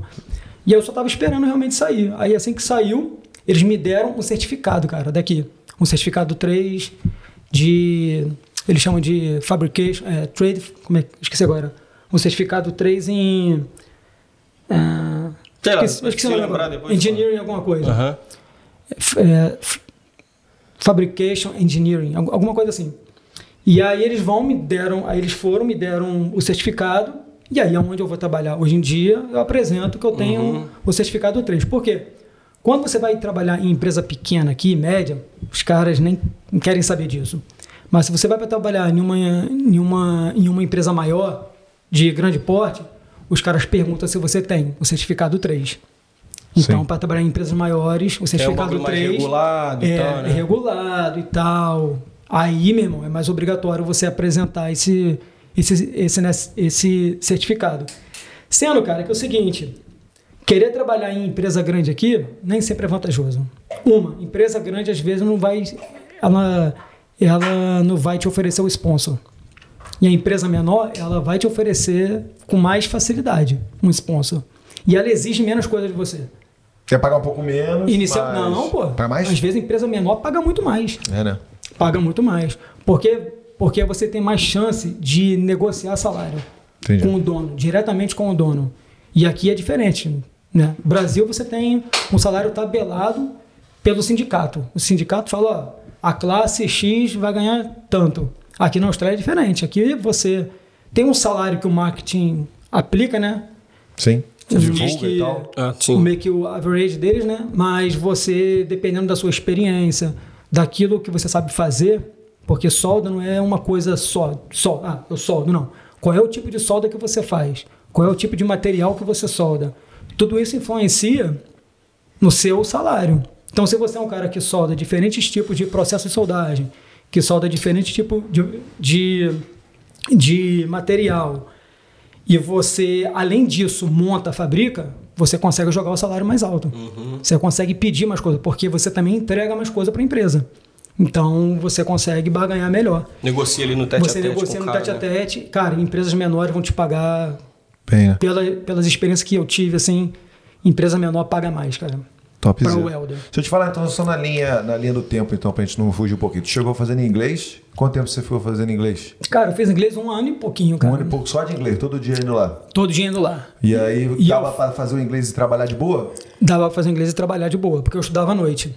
Ah, então, legal. se você quer trabalhar, tem que vir para poder estudar à noite. Boa. Então você fez cleaner, você falou, fez. Car wash, fiz glass também, é, catando os copos. Sim. Trabalhei meio que em obra também, construção. Construção. Ficava nos buracos lá pros caras, enchendo de concreto. Era correria, Um pouquinho de tudo. Um pouquinho de tudo. Boa. Mas a partir do meu quarto, quinto mês, eu só fiquei meio que focado na área de solda mesmo, Pô, fabricação. rapidão, 4, 5 meses. É. E aí você já pegou experiência pra poder aplicar. Aí- Aí deu um ano e meio de, de inglês. Aí você fez o quê? Então, não chegou a ser um ano e meio de inglês, assim. Eu fiz, eu acho que um ano de, de, de inglês mesmo. E aí depois eu ia né, fazer um outro curso de, de gerenciamento de projetos. Sendo que eu não estava me sentindo bem para fazer a porra do curso, sabe? Aí eu falei, cara, acho que eu vou dar uma estendida. Aí eu comecei a fazer aquele inglês, aquele FCI, né? Que é um Ah, de sim, Cambridge, sim. um pouco mais avançado. Um dos cursos do General English, né? É, Não é General é do, do curso da escola de inglês. né? É, aí eu fui, apliquei pra esse, fiz mais uns três, quatro meses, alguma coisa assim, cara. Eu não me lembro muito bem o tempo, mas foi mais ou menos isso. E aí, pra poder ganhar tempo também, cara. Eu queria ganhar um pouquinho mais de tempo, Sim. sabe? Queria, Do visto lá pra é, pegar. pra poder ganhar um pouquinho mais tempo de visto e conseguir resolver as coisas. Porque a oferta eu já tinha, eu não tinha nota do inglês. Ah, A gente falou tinha- na semana passada, no outro episódio, né? O curso Miguel. É, É, eu não tinha nota. Sim. Mas Ah, eu já entendi. tinha a oferta, então eu queria ganhar tempo para que eu pudesse me preparar para poder fazer o IELTS lá, então quanto tempo passar. você teve a oferta então? Pra pegar esse sponsor aí, cara? Cara, eu trabalhei um ano e pouco lá com o Santiago. Cara, acho que com dois anos aqui, o Dois cara. anos, o é, cara ofereceu o o sponsor. Santiago já tinha oferecido lá também, onde ele estava trabalhando. Sim. Né? Mas lá era um pouquinho menor, então ele ia ser sponsorado primeiro e aí depois uma outra pessoa iria. Sim. Aí no caso seria eu e depois o Matheus entrou lá também, tanto que o Matheus também foi sponsorado lá. Grande tal. Bahia. Bahia, O fechamento. Santiago, ele é engenheiro mecatrônico, Engenheiro mecatrônico, mecânico. O Matheus é engenheiro mecânico também. engenheiro mecânico e... Ah, top. E é de produção. Porra, le- pra caralho, legal pra caralho, velho. Top zero. E aí você ficou lá. Quanto tempo demorou pra sair residência? Quanto tempo Então, você ficar sponsorado lá? cara, o visto que, que nós aplicamos, que é o 186, você não tem aquela obrigatoriedade de ficar com o cara dois Empregador, anos. é. Não tem. Eu fiquei com o cara um ano, porque eu quis ficar com ele, né? Não quis pegar assim, pegar o visto e sair fora. Porque Sim. eu não achava isso certo, né? Mas, tipo assim, eu apliquei o visto e saiu três meses depois Caralho, velho. de residência. Porra, será? Top zero, Será? né? É. Três meses depois saiu o visto. Aí eu fui, peguei o Tu visto. também também? Oito e meio. Ah, É. moleque. E o seu é aquele transition, né? É. Então, vai sair rapidinho também. Não vai demorar, não. Ah, o, do, moleque. o do Renan levou um pouquinho mais tempo também. O dele era, era Transition também. O foda é que hoje tá. Hoje tem. ah, pô, os caras devem estar aqui, ó. Cheio de coisa, De né? visto ali Mas pra, acho na que mesa. sempre tá, né? Ou não? Eu acho que agora deve ter mais, velho. Porque eles abriram, queira ou não, eles deram mais oportunidade, né? Então É. várias Mas paradas entrou. contrataram mais gente, É, pô. também. Vamos ver, vamos, vamos, Vamos ver, É, eu não sei como é que tá agora o, né? É, vamos ver, o mercado, mas o meu, né, cara, levou três meses. Também eles falam que tem algumas funções que são meio que chave para eles, que eles, que eles liberam mais rápido. Ah, então, funções tipo welder, é, engenheiro, coisas assim, que são áreas mais Hum. técnicas, Sim. tem uma tendência maior a sair mais rápido. É o que eles falam, se é, não é, se é Cada caso é um boato. caso, mas e se tu é não teve boato, eu não problema, assim, Não, cara. Aí, foi muito bem feito, assim, foi tudo muito fez certinho. pelo trabalho. É, a trabalha empresa, pra- a fez- empresa pra você. fez, mas eu, mas eu contratei uma empresa De imigração. De agente. De... é, para poder fazer. Boa. E aí os caras fizeram, deu tudo certinho, apliquei, três meses saiu a residência. Então, assim, em dois anos e pouco pegou residência. É, cara, não, com três anos. Três anos. Três anos, é, porque assim, o cara me ofereceu, mas eu, mas eu não consegui a nota Sim, rápido. sim. Eu demorei um tempinho para poder conseguir a nota, porque eu estava tendo que trabalhar, conciliar o curso que eu estava né, fazendo na época de, de Project Management. E, meu irmão, não tinha tempo de estudar para o IELTS, para poder fazer as paradas. Eu tentava estudar, mas não conseguia realmente focar legal. E você tem que ter um focozinho. Ainda mais para mim que não tinha muita base de inglês, tem dificuldade com a língua. Quer dizer, tinha muita dificuldade, ainda tem, que estou aprendendo bastante a cada dia, né? Mas era difícil, cara. Você chegar aqui no zero, sem Ah, é, inglês. Porra, tá bem, não, mano. Você isso? tem que correr muito contra o tempo, cara, para poder buscar. É possível pra caramba. Tem pessoas que é mais rápido, tem pessoas que é mais lenta. Aí é de cada um, entendeu? Sim. Então você é uma história excelente, cara, pra, pra inspirar a galera lá que tá vendo a gente, porque você chegou aqui sem nada, Sem nada. nada, zero, zero. Zero, zero. Três anos, tempo recorde, pegou a residência. É. Já é cidadão australiano, seis anos. Pô, top demais, cara. Você é um obrigado, cara cara. inspirador, Muito não? foda. E- Pô, e demais. esse então é caminho- possível. É, um- é uma, é, é possível. É então. muito possível, cara. Com quantos anos você veio? Eu vim com 30 anos. 30 anos, tá aí, ó. Não tem, não tem essa desculpinha, não, mano. Ah, sou muito velho pra ir pra Austrália. Pô, 30 anos, porra, não é coroa, mas a gente não É, então tu já tá com cabelinho branco já, Porra, filho. eu vi com 27, tu veio depois de mim, assim, de por idade, né? Porra, veio com 30 anos, sem inglês nenhum. Sem inglês nenhum. Sem inglês nenhum mesmo. Porra, pegou os pontos em dois anos, três anos. Não, três com- anos, é. Três anos e. É. Porque demorou um pouquinho, não foi nem a falta de oportunidade, foi a falta do próprio inglês. Porque Então. a oportunidade eu já tinha. Então o inglês é bom porque pode acelerar ainda acelera mais as ainda suas mais. oportunidades. Acelera né? ainda mais. Oportunidade nessa área, cara, e não é só para para welder, é para welder, é para montador, é para engenheiro. Cara, precisa de muito engenheiro aqui na Austrália. Sim. Bastante, cara, tem bastante vaga. Eu tenho amigos aí que aplica currículo, todo currículo que aplica é chamado. Uma historinha que é o seguinte, eu cheguei aqui, eu, eu vim né, trabalhando de, de welder durante esses quatro anos, cinco anos. E aí eu falei, cara, eu acho que já está na hora de eu começar a querer mudar, porque eu estudei, fiz engenharia, trabalhei no Brasil um tempo, não foi um tempo longo, né? Mas eu já tenho um pouquinho de experiência, eu tenho que fazer isso realmente valer a pena. Falei, cara, eu vou botar um currículo aqui. Eu nunca tinha botado um currículo para uma vaga de engenheiro, nunca, nunca. Botei um currículo e me chamaram para fazer entrevista. Porra. Botei um segundo currículo, me chamaram para fazer entrevista de novo. Fui e peguei a vaga. Na minha segunda entrevista, com inglês, que eu acho ainda que não é um, um inglês perfeito, não é, um, não é uma coisa boa ainda, um inglês bom. Mas os caras aqui, cara, eles não estão muito ligados se você tem um inglês perfeito ou não. O inglês ele tem que ser suficiente para você se comunicar, Sim. né? Para você resolver as coisas. E no dia a dia você vai aprendendo, você vai pegando os nomes, você, você, você vai pegando os termos que os caras usam. E é um Botar a dia mão na após o massa outro. mesmo e Mãozinha fazer na direito. massa e você vai aprendendo. né? É, principalmente a, gal- a galera relacionada à tua área, né, porra? É uma parada que é o mais do- a prática, né? É, mas Pô, é. Se fosse trampar com uma parada relacionada à comunicação É. e tal, aí tudo É bem. que como engenheiro você tem que se, que se comunicar mais. Você precisa se comunicar mais. Mas como welder você não fala E eu muito. acredito que os requisitos são um pouco mais complicados para se você quiser vir como engenheiro. Não, cara, eu acho até a engenharia Você, você- mais você aplicou simples como soldador. como welder. Beleza. Eu acho que se você a- aplicar como engenheiro mais simples do que como welder. Tu acha? Muito mas não mais. tem que ter, reconhecer a Tem, mas é mais fácil. aqui? Mais fácil, simples. É mesmo? Muito fácil. Reconhecer a profissão. Você pode reconhecer tanto, né, pela, pela sua parte acadêmica, né? Você se formou e você reconhece, e você pode também reconhecer pelas suas experiências ali, né? É, mas você não tem que fazer entrevista. como o Helder tem. É muito mais barato, muito mais barato. Cara, eu gastei uns 6 mil para eu poder reconhecer como Helder. Para poder reconhecer de engenheiro, são 800 dólares, alguma coisa assim. Porra. É absurdamente diferente. Porra, a gente tava falando da, da área de fisioterapia na semana passada. O- a burocracia para tu pegar a profissão aqui, é claro que pô, tá lidando com outro Sim. tipo, outra, outra É área, saúde, né? né? Saúde, Saúde. Tudo mais, né? Cada país é diferente, né? Mas, porra, você vem aqui e fala assim, fica até estranho, né? De ouvir, Não, né? é. Quando tu vê. Engenharia não é muito complexo para você reconhecer. É fácil, o caminho para poder reconhecer é simples. Sim. Né? Aí Eu- vai- Vai, vai, vai, vai. Não, aí vai depender, mas o Helder, ele é um pouco tem um requisito maior em termos de tempo de experiência para poder reconhecer e a entrevista e o valor, que é caro. Sim. O valor é caro, é alto. Então é um pouquinho mais chato. Mas lembrando, o cara pode vir e trabalhar sem ter que reconhecer, como o Helder. O cara consegue trabalhar sem, sem ele ter que reconhecer nada. Sim. O reconhecimento ele reconhece na frente, depois, quando ele for aplicar para ele migrar e ele reconhece. Mas enquanto isso ele vai trabalhando, ele vai juntando dinheiro e ele vai fazer o negócio acontecer, Pode, entendeu? pode trabalhar sem problema, sem Pode ter. trabalhar, sem ter. Então, e peraí, quais foram os requisitos então? De novo, só para resumir. Requisitos para aplicação do visto 186. O que que você 186. Precisa reconhecer a experiência. Né? De quantos anos? Três anos. Eu, né? Eu, eu reconheci cinco anos. Cinco anos. Porque eu não tinha o curso técnico. É. Porque eu não tinha o curso técnico na área de solda. Bom. então eles pegaram cinco anos meu para compensar Uhum. o tempo pro certificado. Aí então, o AIT 6,5. Se- Seis. Seis, seis. seis, acabou, aplica. Só isso.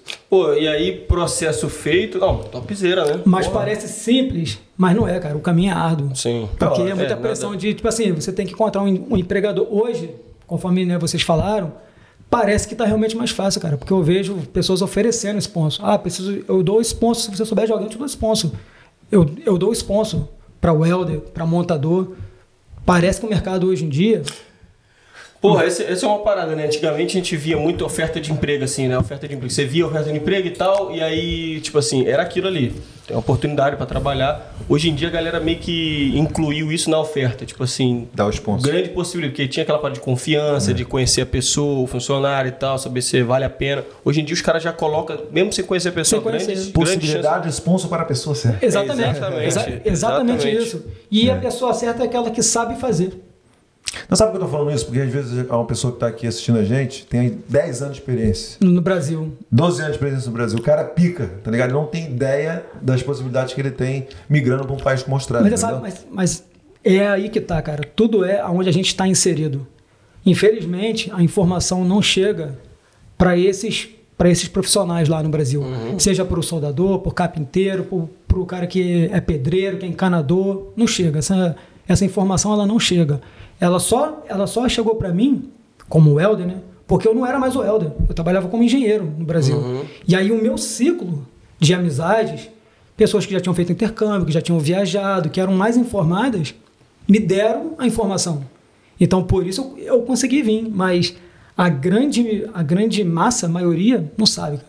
Então você aí Não conhece um sabe. soldador pica, ou que você que é soldador pica, manda aí, aí pra galera, divulga esse episódio que é muito importante aí pra você. Com certeza. Falando nos soldadores picas, vamos fazer aqui uma. procurar saber de você. A galera hoje em dia lá, quanto que ganha e quanto que ganha um soldador aqui na Austrália? Cara, no Brasil hoje em dia, Em o, média, sal- assim, então, né? o salário, há uns 4, 5 anos atrás, ele estava bom, razoavelmente bom. Um soldador ganhava aí 4, 5 mil, dependendo do que ele sabia soldar. Reais por mês. reais por mês. Se o cara fosse um cara qualificado legal, o cara, o cara ele conseguia ganhar isso. Lógico, se o cara trabalha embarcado lá no Brasil, o cara ganha muito bem. O cara ganha 10 mil. E, assim, acredito eu, hoje em dia. É, sendo que depois que teve a crise no Brasil, nesses últimos anos, o salário caiu muito, porque, cara, todas as empresas fecharam. O petrolão lá fez as empresas todas fecharem. Todas as empresas na, na área de óleo e gás que nós tínhamos lá, estaleiro, refinaria que estava sendo construída, tudo parou. Então, ficou assim, ficou muita gente na praça para poder trabalhar e pouca oferta. Então, os caras jogaram o salário lá embaixo. Então, hoje em dia, os caras estão ganhando, sei lá, 2 mil, tem uns que estão ganhando 1.800, Eu não sei muito bem, 2.500.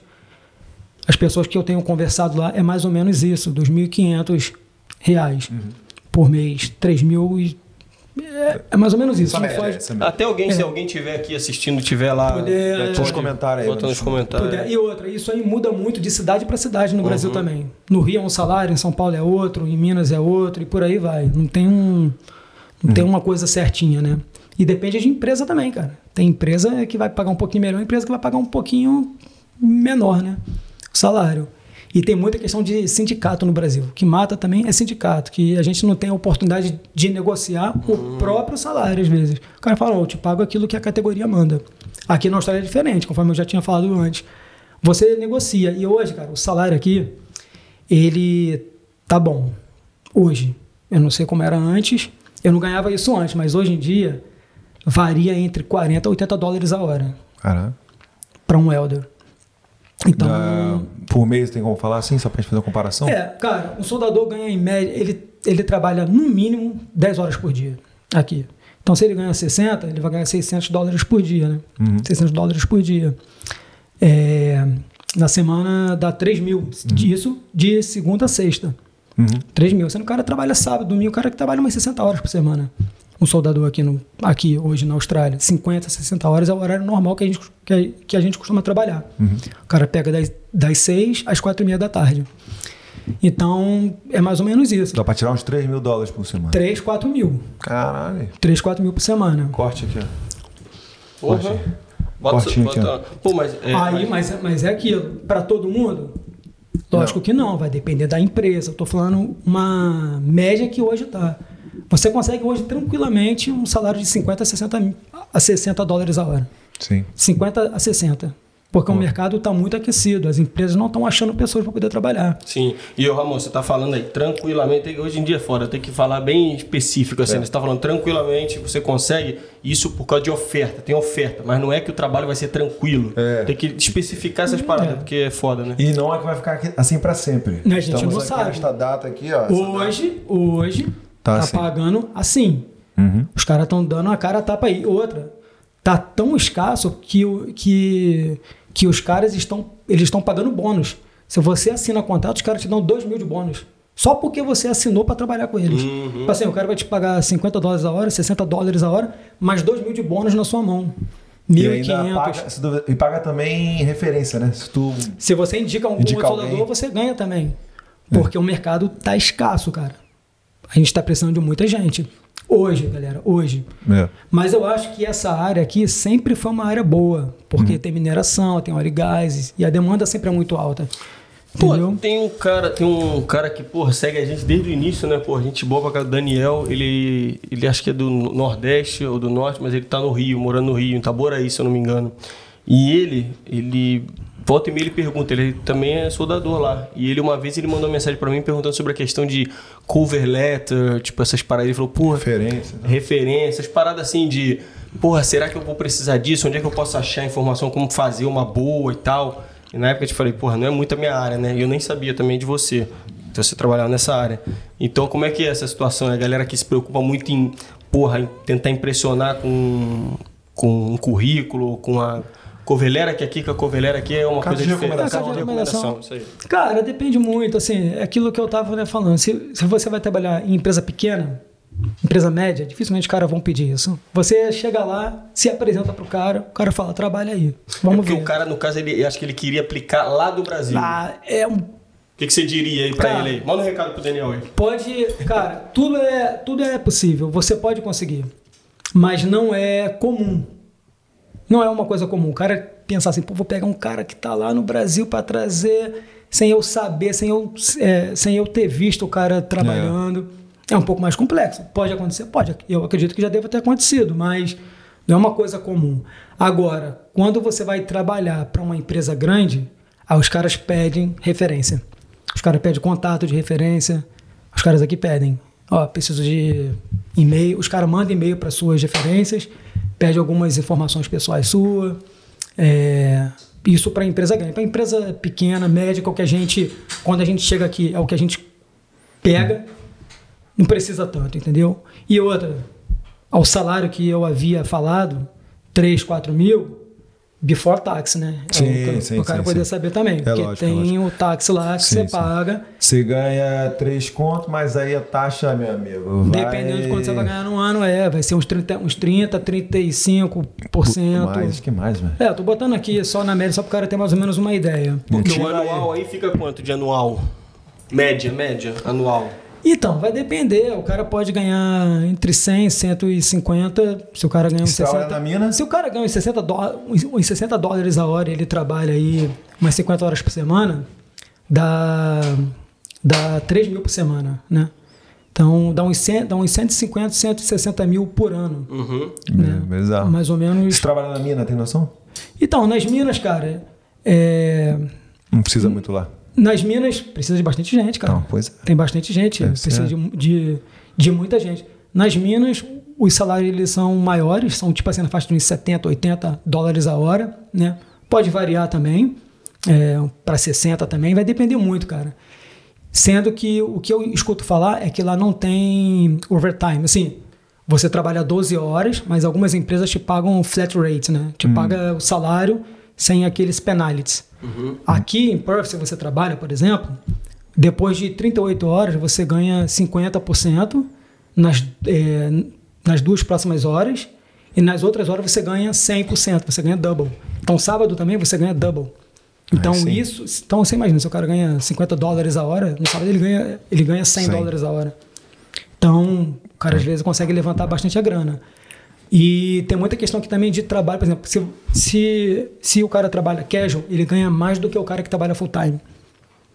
Então tem muita Sim, empresa sim. que paga 50, 60, 70 dólares a hora, mas você está como casual. Sim. Porque a partir que você vira full time, o cara diminui às vezes o salário. Aí o cara vai te pagar uns 45, dependendo uns 50, aí vai depender. Beleza, a gente tá falando aqui de pessoas com experiência como você e tudo mais. Agora, se a galera tá assistindo a gente aqui e falou, porra, esse dinheiro aí é bom, mano. Quero mudar É. de vida, quero começar, quero, quero ser soldador aí nessa porra.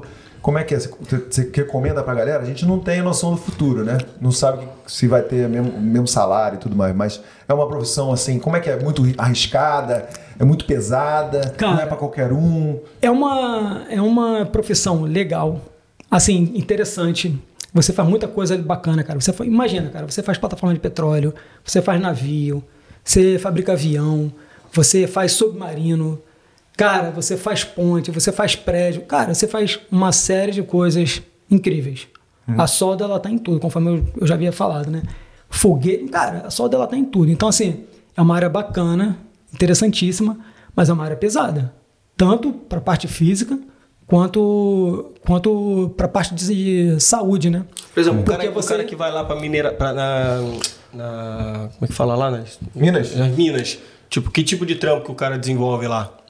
Na mina, o cara ele, ele fabrica estrutura, basicamente isso. Ele solda tubulação, ele solda estrutura metálica, ele solda é, equipamentos, componentes mecânicos, tudo que for necessário para a planta funcionar, para poder construir o complexo, né?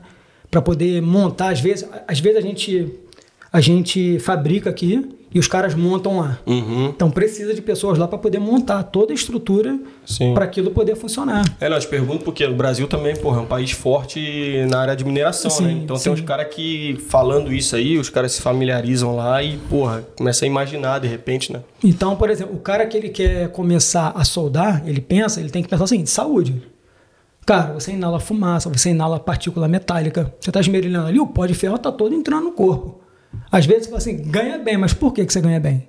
Porque lá na frente tu vai pagar um médico. Porque você está se lascando, não é, uma coisa de. Assim, é difícil fazer, exige habilidade manual, muita habilidade manual. Você não pode ser treme-treme, você não pode ser aquele cara que fica tremendo ali. É um cirurgião, cara. É a mão perfeita ali para poder fazer o trabalho. E com muita atenção visual, porque solda, cara, ela tem vários problemas que você tem que evitar. Porque qualquer problema que tiver numa solda, você pode matar a gente. Entendeu? Então você está mexendo com vidas também. Porque qualquer estrutura, por isso que tem inspeção, tem ensaios, para poder testar que aquilo realmente é confiável. Porque senão explode uma plataforma de petróleo, um navio afunda, uma estrutura cai. Então, então são coisas que, tem, que, ela, que elas precisam ser duradouras. Então, por isso que se paga bem, porque é uma profissão muito especializada, muito específica. E demora para o cara poder aprender. Então, se o cara está querendo entrar nessa área, ele tem que saber. Ele vai ter um processo de amadurecimento. Ele vai entrar, ele vai fazer um cursinho, ele vai entrar como ajudante, talvez, vai pegar a experiência. Depois de um tempo, ele vai se, ele vai se sentir mais confiável, mais né, confiante, e aí sim ele vai começar a exercer. Mas demanda um tempinho, não é, não é do dia para noite que o cara pega a confiança de estar fazendo aquilo. Né? E é muita responsabilidade, cara. A galera cobra muito. O soldador é uma das, uma das profissões mais cobradas que tem na área, Imagino. porque exige perfeição. Entendi. E qual é você, você que tem essa experiência de quais a- essas- você falou de doença, né, tudo mais. O que, que pode ocorrer assim depois de um tempo você fazer isso aí? câncer, câncer de garganta, você pode ter é comum, problema no pulmão, é, coluna. Cara, a gente trabalha todo torto. É, né? Você trabalha em várias posições diferentes. Às vezes você trabalha o dia inteiro de joelho, cara. É. Agachado. Em ver, cara, assim, são Por isso que é bom posições. saber o Kama Sutra, né? São, são posições que você trabalha, meu irmão. Difícil. Difícil de- você conseguir. Então, já vi vários soldadores com problema de coluna, com hérnia. Putz. Hérnia é uma coisa que acontece, é, câncer de garganta.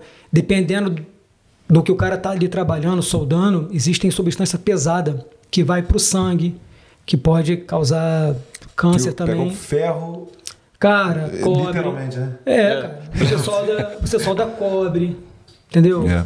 Então, são coisas que realmente pode trazer doença. Então, por isso você tem que trabalhar equipado, com muita... Cara, é uma área que você tem que trabalhar com segurança o tempo inteiro. Sim. Sempre. Segurança o tempo inteiro. Máscara, equipamento, barulho demais. Você pode ter problema de ouvido. Audição. Eu mesmo falo muito alto. Minha esposa reclama direto, os amigos reclamam Sim. direto. Fala, "Amor, você fala muito alto. Por quê?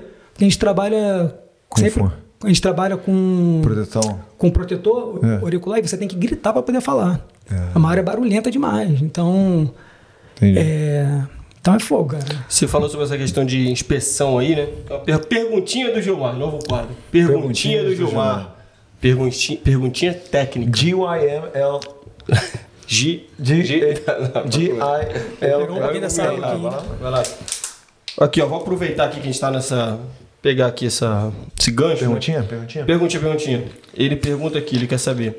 Como é o mercado para a inspeção de soldagem em Perth? Aí, ó. Gilmar tá. Tá. Tá Então, aqui, Gilmar, tá, hein? Tá aqui, Tudo que envolve solda envolve todo o, o restante que vem, que vem junto, que é engenheiro de soldagem, inspetor de solda, é, supervisor de solda, encarregado de solda. Tudo isso vem junto, porque você não tem como tirar uma coisa da outra, né?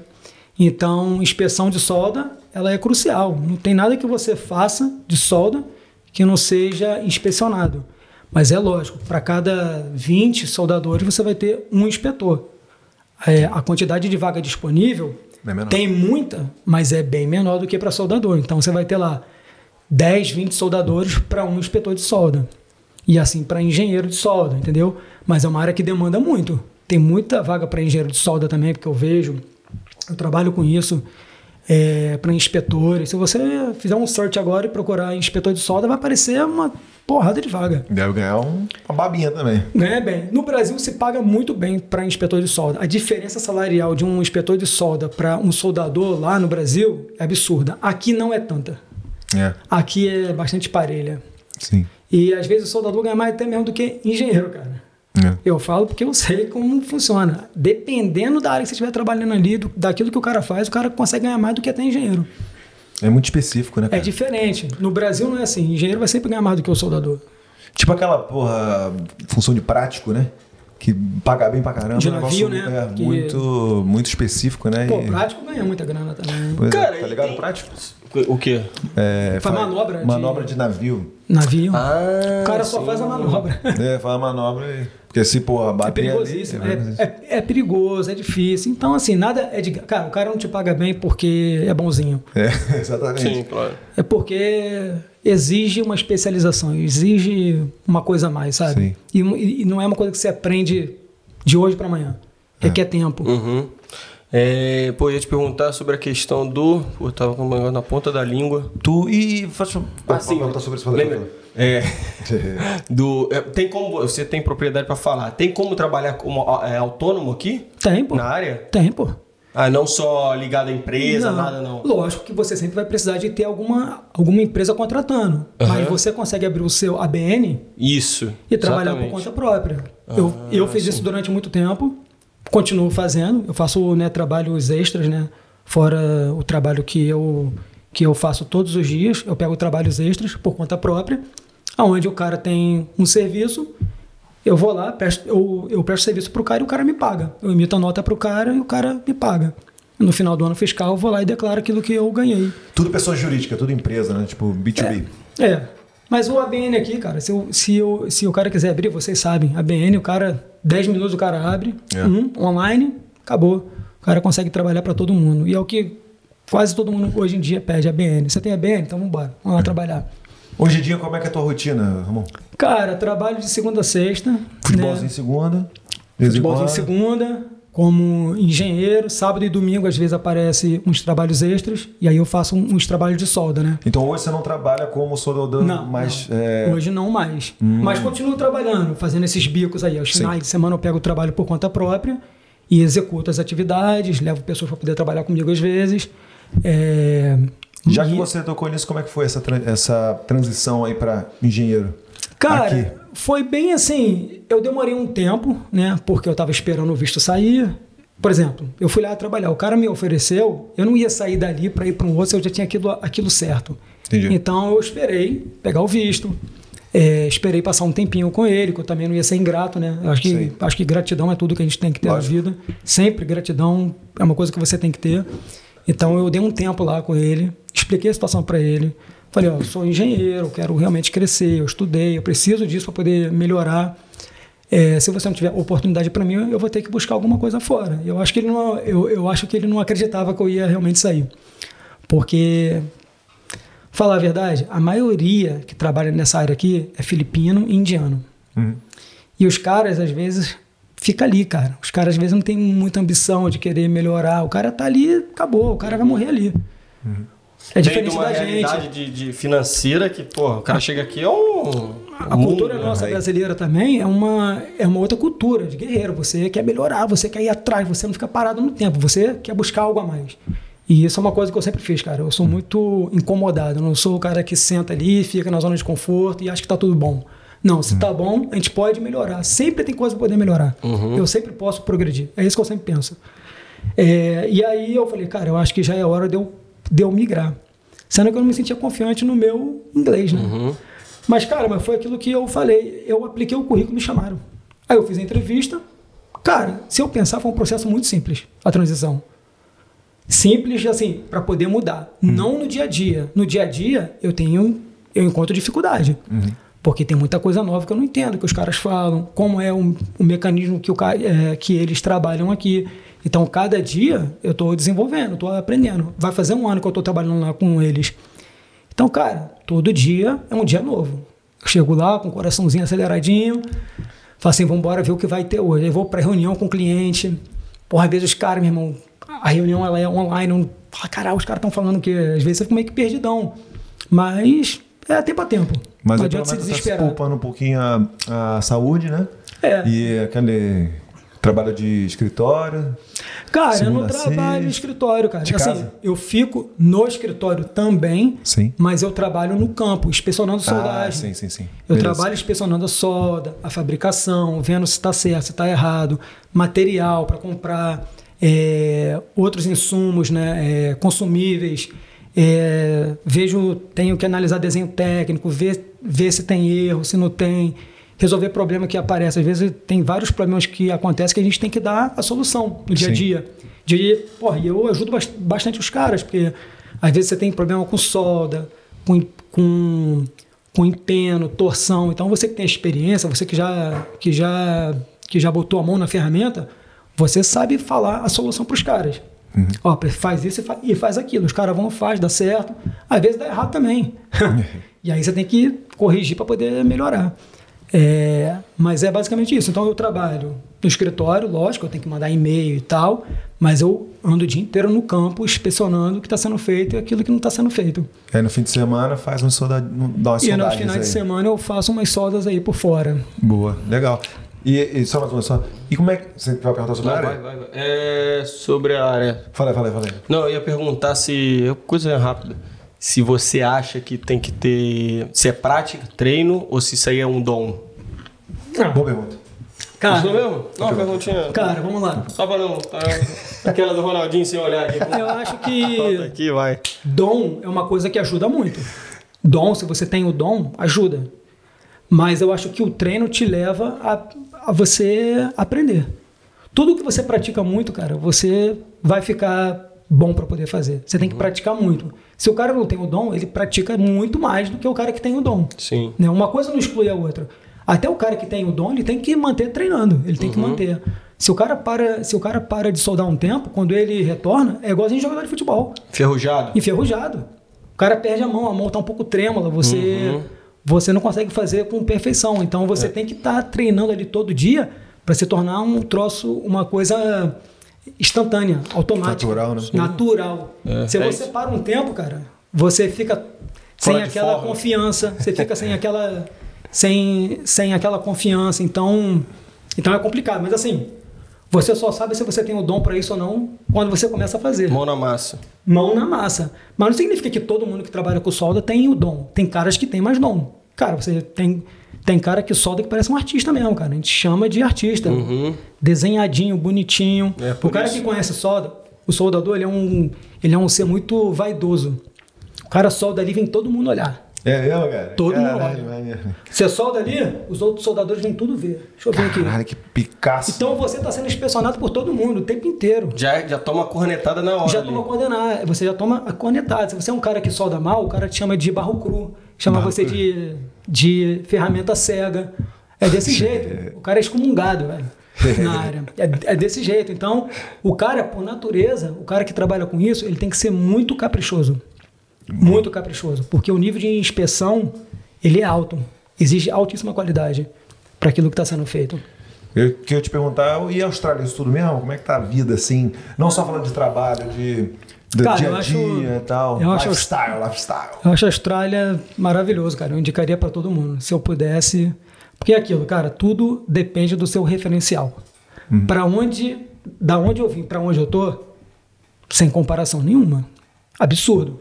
Mas talvez se o cara tem uma vida legal lá no Brasil e tal, para ele isso aqui não presta. Porque talvez ele tenha uma vida melhor, muito mais confortável. Porque quando o cara vem para cá, ele sai, da, ele sai da zona de conforto dele. Ele vai fazer coisa que ele nunca teve que fazer na vida. Então, às vezes, é incômodo estar aqui É. pro cara que talvez nunca tenha tido a necessidade de, de realmente fazer algo diferente. Então, tá aqui, para muitos, é um desafio. Para mim, tá aqui foi normal, cara. Trabalhar pra caramba, meter a cara e fazer acontecer é o que eu sempre fiz na vida. Para mim, não teve dificuldade nenhuma nesse sentido. Mas para muitas pessoas falam, não, pô, eu trabalho muito na Austrália, você tá doido, cara. É, Tem verdade. que meter a cara, trabalho de manhã aqui, trabalho ali, não sei o quê.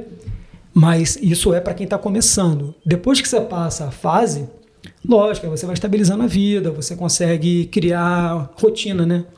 Você consegue trabalhar, você consegue passear, você consegue encontrar os amigos, tomar uma cerveja, jogar o futebol lá da segunda-feira. E as coisas começam a acontecer também. Aí você consegue comprar uma casa, você consegue comprar um carrinho melhor. E, mas isso, cara, não é do dia para noite. Isso vai demandar um, um tempo de maturação para tudo, como tudo na vida é. Entendeu? Mas eu posso dizer que eu sou muito feliz aqui, cara. Eu tô bastante realizado, mas nunca conformado. Eu Sim. sempre busco mais. Às vezes os amigos até falam, pô, você parece que tá sempre agoniado. Eu falo, tô. Eu tô sempre agoniado. Quando eu conquisto qualquer coisa, eu já penso no próximo. E aí, qual é o próximo? E qual é o próximo? Porque eu acho que o sentido da vida é você progredir, cara. A partir do momento que você está conformado, qual é o sentido das coisas? Verdade. Perde, você, você perde o senso. É. Você fala assim, cara, qual Você é o levanta, sentido? qual que é a motivação? Qual é a motivação? Então você sempre tem que ter algo a mais, né?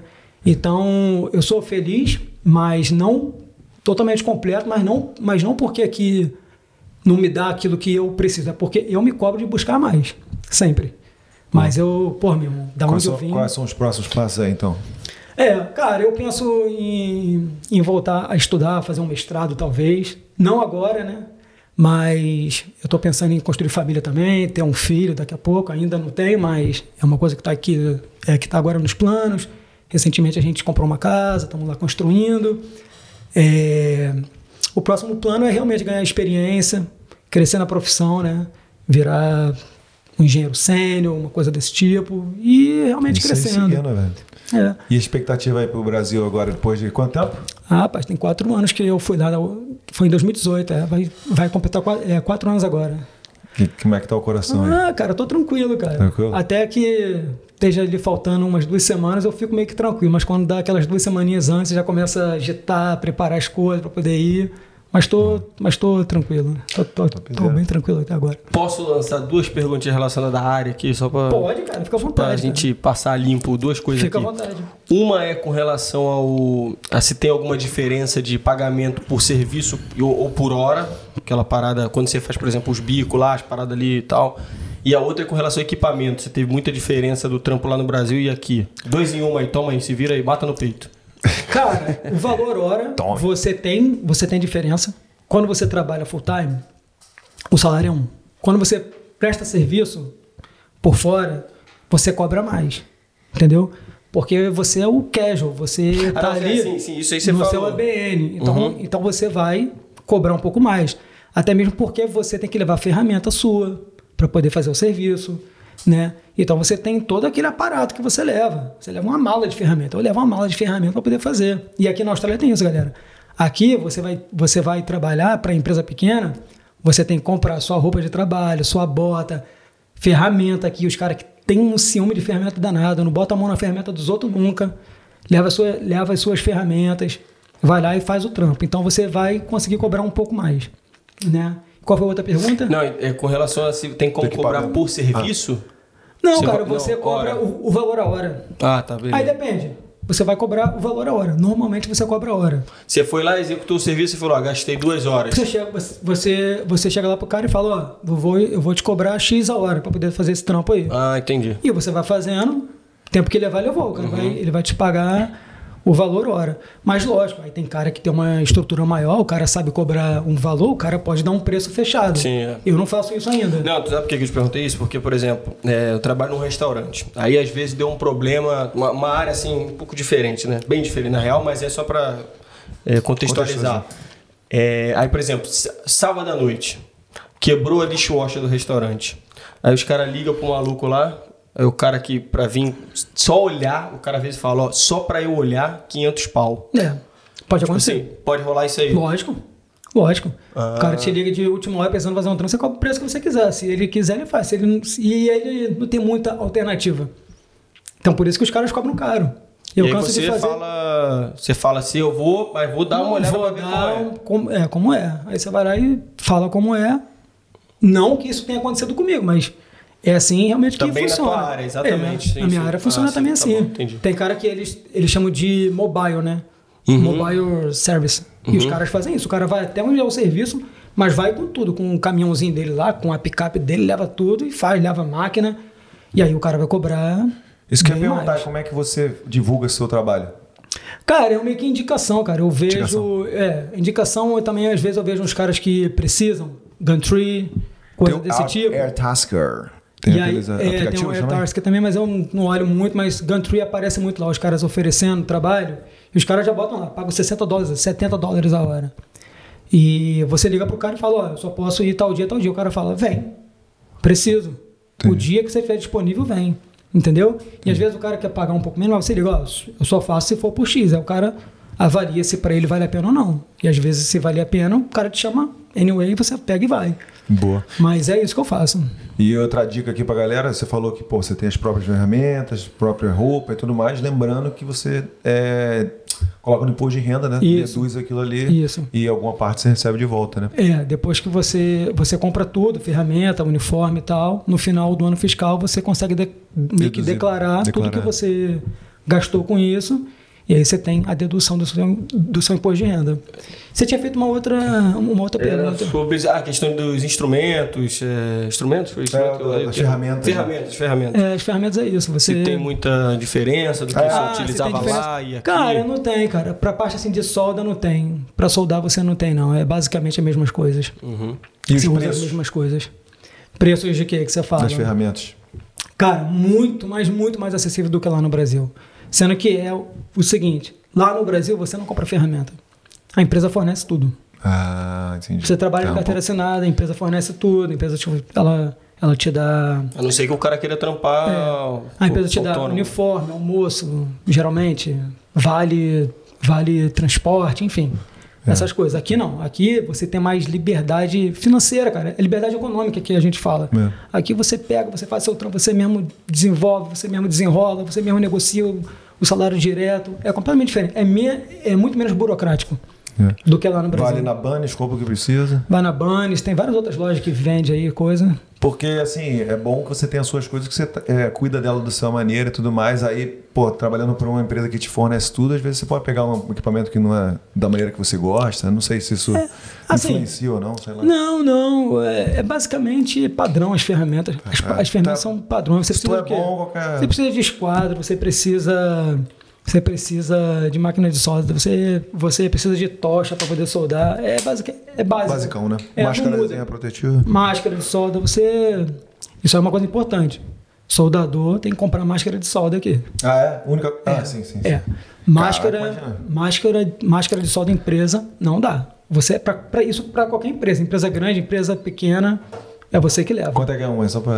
Cara, depende. Tem umas máscarazinha vagabundinha, uns 200 dólares por aí, e tem umas que custa 4 mil reais, é 4 Dólares. 4 mil dólares, 3, 4 mil dólares. Caraca. Mas Que é aí... uma que você bota um cinto aqui, tem um, um motorzinho que joga um ar por aqui para não deixar a fumaça, pra não deixar a fumaça subir, desculpa. Caraca, hein? Para não deixar a fumaça subir, ela joga a fumaça para fora. É para saúde, você está investindo em saúde. Então você vai comprar uma máscara dessa de 3, 4 mil dólares, Uhum. você está investindo na sua saúde, na sua própria proteção, né? E aí, cara, você, você vai ver o filtro lá da máscara, irmão, metal pra caramba, velho. Aquilo tudo você respira. Foda. Então vale muito a pena você comprar uma máscara dessa, porque depois você também deduz do seu imposto de renda. Uhum. Então isso é investimento, né? Gasto. Boa, exatamente. Concordo. Quer ir pra, pra aquelas? Não, eu eu queria só antes. Pô, a gente sabe, né? O Brasa não é para amadores. Sim. Com certeza, né? Então, eu queria que você falasse po- um pouquinho lá da época de É, cobrador. Também tava curioso. Pô, Só não queia voltar Eu queria- lá. Cara, ele já Foi, saiu foi bem contando a tranquilo, história. exatamente, É, porque ele Sim, entrou, porra, por isso que eu falei, isso tem que. Mas Cara- vamos voltar aqui um pouquinho só pra saber. Um, foi, foi tranquilo ou aquelas Não, coisas que. Difícil, cara. Trabalhava de cobrador de ônibus em linha Quem- quem- de favela, mesmo pesada. 474? 473? Não, era, era linha 44 e Titioca. Conta algumas historinhas aí da época de cobrador lá no Rio. Cobrador, então. É, e, e Titioca, é, Cantagalo, só lugar brabo. E aí, verãozão, cara, no Rio, 40, 45 graus, você sabe, né? É. O ônibus não tinha ar-condicionado, não, não, velho. tinha não. Você tá lá na roletinha, o suor descendo, velho, cozinhando. Aquele sol batendo ali em cima do ônibus. Você tá ali com a bunda sentado, se arrebentando todo. Uhum. Os caras chegavam, meu irmão. Qual é, qual é, irmão? Dá um voo aí. Falei, fica à vontade, vou, vou fazer o quê? É. Só vi os caras pulando a roleta mesmo, passando por baixo, subindo, descendo, bababá, bababá. Eu, fica à vontade, vou fazer o quê?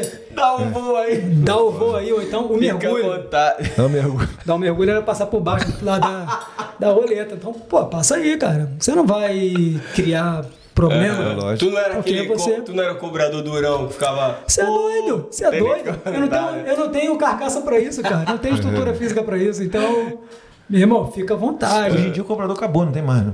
É, o motorista é o próprio Não, cobrador, é. né?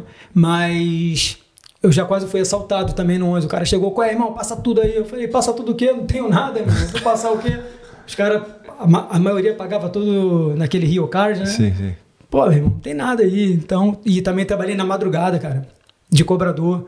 Galera, tudo, tudo voltando da noitada, mamado, querendo pular roleta, fazendo bagunça no ônibus, quebrando. Cara, e você é meio que responsável do ônibus. Quando você trabalha. É mesmo? É, cara, você É? fica meio que de responsável dali daquilo, velho. Se der qualquer coisa BO, o motorista e o cobrador lá que tem que chamar a polícia, tem que resolver. Pelo menos era assim, eu não sei como é hoje, mas. É meio que larga os caras no meio da. Larga os caras no meio da savana Leão, africana. É. Não. E fala, ó, volta pra casa aí. Meu Se irmão- tomar uma mordida ainda, tu se vira. É, era, era mais ou menos assim, era punk, velho. E eu trabalhei, e trabalhava domingo, trabalhava feriado. Então, cara, foi um tempinho chato. Eu não trabalhei muito tempo. Trabalhei uns seis, sete meses, Tu chegou acho. a ver alguma parada assim nesse, num desses rolês aí à noite que tu fala assim, caralho, aqui. Ah, cara, confusão, porrada comendo, comendo no terminal.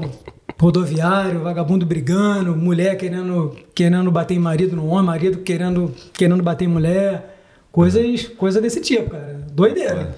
Você vê, você vê, você vê, você vê de tudo, cara. Eu fico imaginando o rolê, velho. Tu olha pra uma janela e tem um bagulho rolando. Tu olha pra outra, aí tá dentro do ônibus, tá lá no fundão. É, já aconteceu também do cara falar, pô, cara, eu não tenho, eu não tenho dinheiro trocado. Aí o cara ficava de voltar depois, o cara não voltava, você levava a volta. Tem isso tudo, cara. Você leva, é, Período. puxado. Já também trabalhei, tiroteio comendo e você tendo que abaixar no ônibus, passando no meio de favela, assim. É. Já aconteceu de tudo, meu irmão. Vagabundo já, já tacou fogo em um ônibus que eu ia trabalhar No ônibus que tu. lá em cima no morro. É. Caralho. Era um ônibus que eu ia trabalhar. eu sinistro, cheguei lá, velho. um ônibus pegando fogo.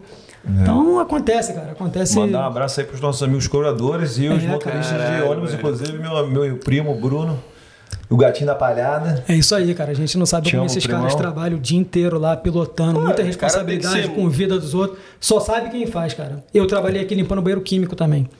Meu irmão, eu não sabia aqui. Eu nunca tinha parado pra pensar no cara que limpava banheiro químico. Ixi. Quando eu fiz, falei, meu irmão, esse cara merecia ganhar rios de dinheiro, porque é, é brabo. É um imagino. trabalho brabo.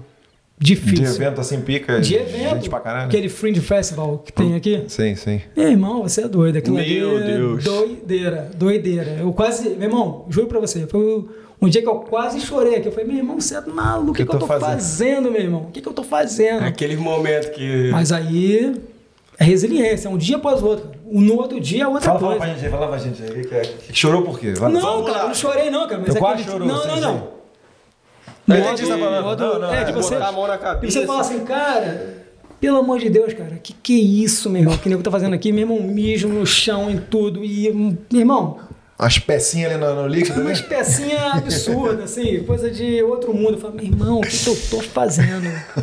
Olha, peça... Não dá pra arrumar outra coisa, não? Mas na moral, pensa. não, mas aí tu baixar lá no meio do tiroteio ou entrar no banheiro químico no, num, festi num festival? Ah, cara, acho que eu prefiro no banheiro químico ali. Ah, é? porque você tá Caramba. correndo risco de vida. É, né? filho, Ali o máximo que você, você vai ter é aquela situação ali que não é muito sabe agradável. mesmo, Mas... os, os objetos cilíndricos são esses. É, ou mas vou te falar, real, velho, os cobradores, porra, essa galera tem que ser. Os cobradores, né, galera, motorista de ônibus, porra, os caras tem que ser muito valorizados, velho. Muito, cara, Puta muito. que pariu. É... Acho que todo mundo tem, é, merece ser, cara, valorizado. Acho que todas as profissões têm funções muito É, sim, importantes na sociedade. A gente não olha, a gente não vê, a gente não observa o valor que aquilo tem para a sociedade.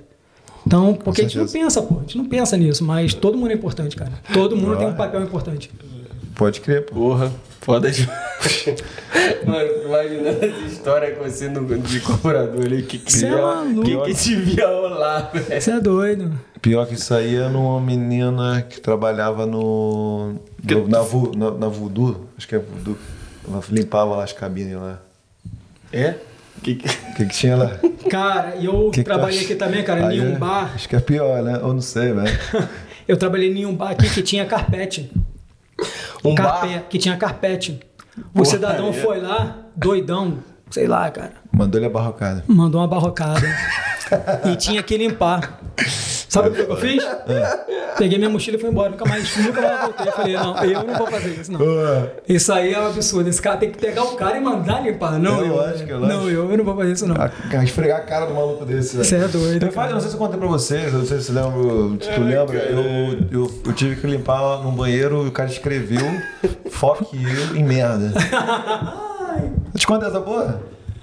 Escreveu you em merda. Tu falou aqui no episódio há mó tempão, Que né, isso, cara. Imagina. Você vê, cara, de tudo. Os O cara é um artista, velho. artista, Cara, é um artista, meu irmão. Eu, eu, eu, gostei. merda. Caralho, na moral, esses caras são muito escrotos, velho. Como é que o cara fala um bagulho desse, velho? Cara- não, tem, não tem justificativa, né, O velho? cara tá muito louco, velho, fazendo um bagulho desse. Não, não dá, não dá, O velho. cara tá muito louco. Tá rindo, velho? Não é Porque possível. não é tu, né, velho? O cara tá louco. fica de chefinho aí, pô. Não, não, não, mas eu vou te falar, eu. Um tempo atrás a Rafa me falou também que, o, que ela, uma- um dia desse aí, recente, entrou no quarto e aí ela, ela tem que tirar foto, porque tem que reportar, né? Sim, sim, Aí ela tirou as fotos e ela começou a me mostrar assim, que eu falei, não, isso aí tu, não, tu tá aumentando. Aí ela me mostrou as fotos, velho. Nesse nível aí. Não no de escrever o you, mas o cara, tipo assim, nível uma de- arte lá. O cara fez umas artes, tá ligado? Ele, mano, ele fez tipo um Michelangelo no, bagulho. Você é doido, Tá cara. ligado? Tem gente que é? Esculturas, esculturas, tá ligado? Não, não é possível. Aí eu, eu Não é falei possível, assim, não eu é falei, possível. não, não é possível. É, exatamente, aí eu falei, não, não. Da Vinci? né? Aí eu, é, aí o código da Vinci, tem que decifrar. tem que decifrar. Aí eu olhei assim e falei, mano, não é possível. Aí eu olhei e falei, ah, não, para, para, velho. Porra, O nego é. Mano, eu não sei velho, o que, que, o que que passa na cabeça da, da Não dá, galera. tá dá, ligado? Perguntinhas? Bora, bora, bora, bora, que bora, bora, bora. Perguntinhas, perguntinhas. Porra, aí, na moral, mano. Muito foda, velho. Pô, muito bom, muito bom, Ele, Mozinho. ele tá. Ele tá assim. Naquela. Que a galera falou, né? Porra aí. Convidado vai ser. top galera, as refe- as referências, né? Falaram, ó, convidado vai ser. Quem Porra, mano. quem Não, não, não, não. Cara, Porra, porra. muito É foda, nóis, velho, cara. muito foda. Ramonzinho, a gente... Corre, valorizar. Porra, na moral. Tirando o time de futebol, cara, é perfeito. Ah, mas Botafogo não faz mal pra ninguém, cara. Não tem, não tem nem como odiar o Botafogo. Mano. Não tem nem como odiar o Botafogo. É verdade, é verdade. Porra, o Vascaíno faz, o Vasco faz mal pra gente. É, pra gente ver. Pra gente faz mal É, só faz mal pro, pros torcedores. Exatamente. Ai, caralho. Vamos lá. Primeira pergunta, tem todas aí? Tá, fa- Fazer o seguinte, deixa eu só puxar duas coisinhas que teve uma a galera meteu uma resenha aqui, duas resenhas diferentes, Ah. né? Aí eu vou puxar essas duas, que aí fica até mais fácil pro Gabriel. Tá. E aí depois eu vou. Hein, Gabriel, tu já tá com as perguntinhas aí, né? Aí quando eu começar a ler as perguntinhas, tu só mete ali na tela, tá ligado? É, não, tem duas.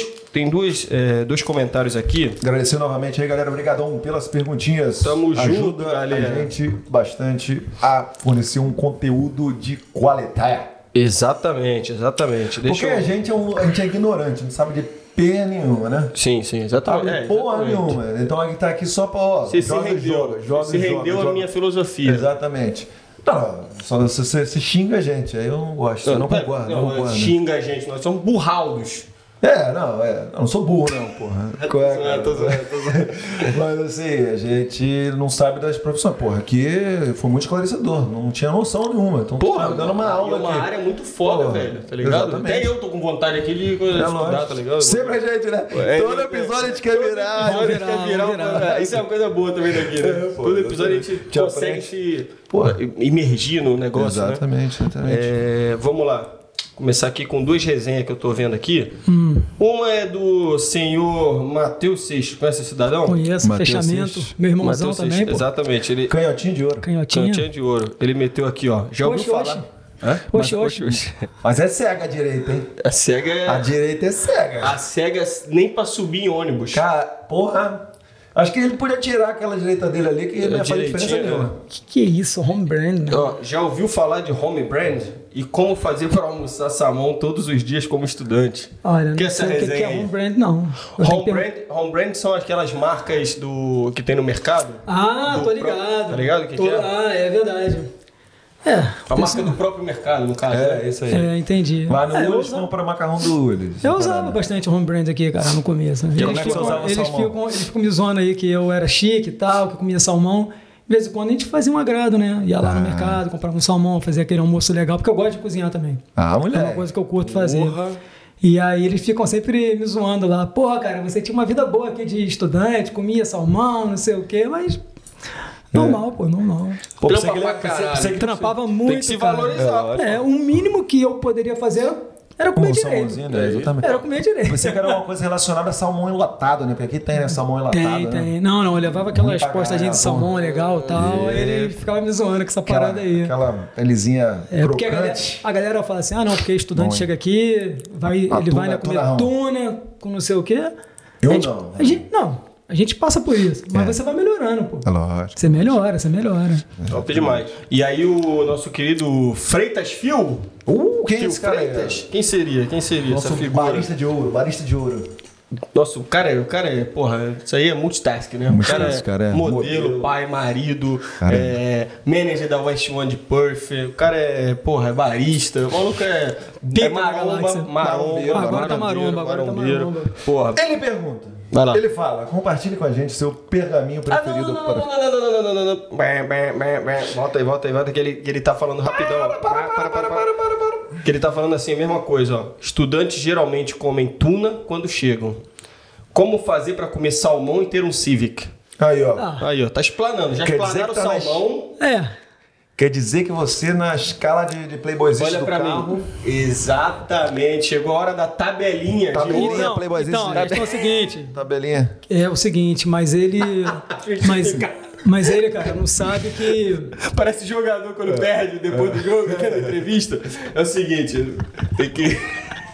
Não, não, os caras os cara, os cara zoam, mas eu fui me conhecer depois, pô, numa outra época já. Já tava um pouquinho, um melhor. pouquinho melhor. Ele conheceu na época do Civic. É. O Matheus do Salmão. É, do salmão. Mas quando eu cheguei aqui, cara, eu andei 10 meses a pé, meu irmão. Trampar pra tudo quanto era lado aí. Foi juntando, Escola, meu irmão, era trem, ônibus, correr, de correr mesmo, velho. Corria mesmo? Pra poder pegar o ônibus no tempo, o trem, porque eu tinha que trabalhar e voltar Uhum. pra cá. Meu irmão, eu trabalhava em, em um hangar, estudava aqui na City. Caraca. Fazia tudo isso a pé. E às vezes eu tinha que ir. Não, não, não, não, peraí. A pé não, pô. Ah, não, tá. Pegava o trem. pé, pô. é. Calma aí, cara. Não o assusta, trem, cara. O Sem hangar calma. é 30 km daqui, Eu porra. saía, cara, de um hangar às vezes, eu ia pra Scarborough, para depois voltar pra cá, pra escola ainda. Uhum. Era uma correria danada, eu andava a pé, cara. De ônibus, né? Ônibus Tá, e trem. pô, obrigado, é, obrigado, porque em obrigado. Niterói a gente fala andar a pé quando o cara Ah. anda de busão Ah, e tá, tá, tá, tá, tá. transporte Ah, público. sim, Niterói, sim, Niterói não Você anda a pé? É. você não anda de carro, na verdade é essa.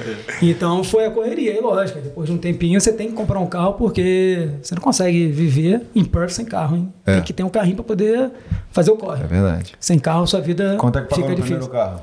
Cara, primeiro carro, paguei uns 2.300 dólares. É o Civic? Não, não. Isso foi um Holden Viva. Muito ruim o carro, por sinal, não compra em Holden. Holden Viva, principalmente. É. que foi? que foi? Alguém tem um Holden Viva? Gabrielino. Ah, meu irmão. É. Não, tô de sacanagem, sou eu. Ah, é, o Marina. Marina, que Marina, É, Holden. Captiva, Captiva. Eu não recomendo, eu não tive uma, uma experiência boa, mas Tá enfim. até agora funcionando, então não tem mais como falar. Não, meu, porra. Não tem mais como falar. Mas eu acho que eu aprendi uma coisa, que eu tô, acho que eu tô nos 7%. É, É, tem, 7%. essa, tem essa tabelinha aí de probabilidades, né? entendi. E aí, E aí, depois foi melhorando, lógico, fui mudando de carro e peguei um Civic velho, mano. Peguei um Civic velho. Tabelinha, tabelinha de ouro do Civic. hum. Quanto? Pagou quanto? Tabelinha de ouro. Cara, eu paguei um Civic uns 3.500, cara. Ah. Veinho, veinho. Me- é médio playboy. Não, um carrinho velhinho, cara. Peguei um carrinho Mas a até uso tabela pra poder trabalhar aqui- hoje em dia. É o carrinho que eu uso pra, Nossa eu, tabelinha aqui, tá vendo pra eu poder fazer o trampo, né? Carregar as ferramentas e tal, eu vou no Civiczinho mesmo. Pego lá e tal e faço as paradas. Eu Mas acho que é mais playboy porque você gasta tanto na manutenção, né? Não, não sei. Não, você não gasta nada de manutenção. Ah, é? Não, Honda você não gasta Honda, Honda, pô. É, vamos lá. Ah, e aí, aí sim, aí vamos entrar no lance aqui. No lance do nosso pessoal. querido, exatamente, do nosso querido Phil e da Lu. Esse casal top, top, top! que eles querem saber da história do pergaminho. Para fins de inspiração e motivação. Como Ah, é que é não, essa cara, história Essa aí? história é o seguinte, Próxima, cara. próxima, próxima. Bota da Lu aí Eu também, gosto Gabriel. né, de ler uns livros aí e tal, e teve um desses que eu li que tinham 10 pergaminhos. E, cara, todos muito, muito, motiv- muito motivacionais e tal, e de vez em quando eu, eu recito alguns pra eles, né? Não, vamos, vamos ler a Porque eu pergunta. curto. Cadê, Tem, cadê tem a que ler a pergunta. tem que Ele ler a fala pergunta. pra eu, né, pra eu né, falar não achou um ainda não, que eu- é o, o favorito, o preferido que ele fala, né? Lê pra, que- lê pra ele aí, pra gente ficar... Ah, é a pra galera do Spotify, do né? Deezer, vem pra cá ver a gente. Lê aqui primeiro e Ah, depois tá. tem O aquela... Fio falou, compartilhe com a gente seu pergaminho preferido para fins de inspiração e motivação. E a Luba Liero, persistirei até alcançar o êxito. É isso aí. Fala do pergaminho Ramosito. Não, mas é isso aí, cara. Persistirei até alcançar o êxito. Isso aí é um lema que eu uso pra minha vida como um todo. Não importa a dificuldade que você tenha, o tempo que leve. Se você persiste, você alcança aquilo que você quer.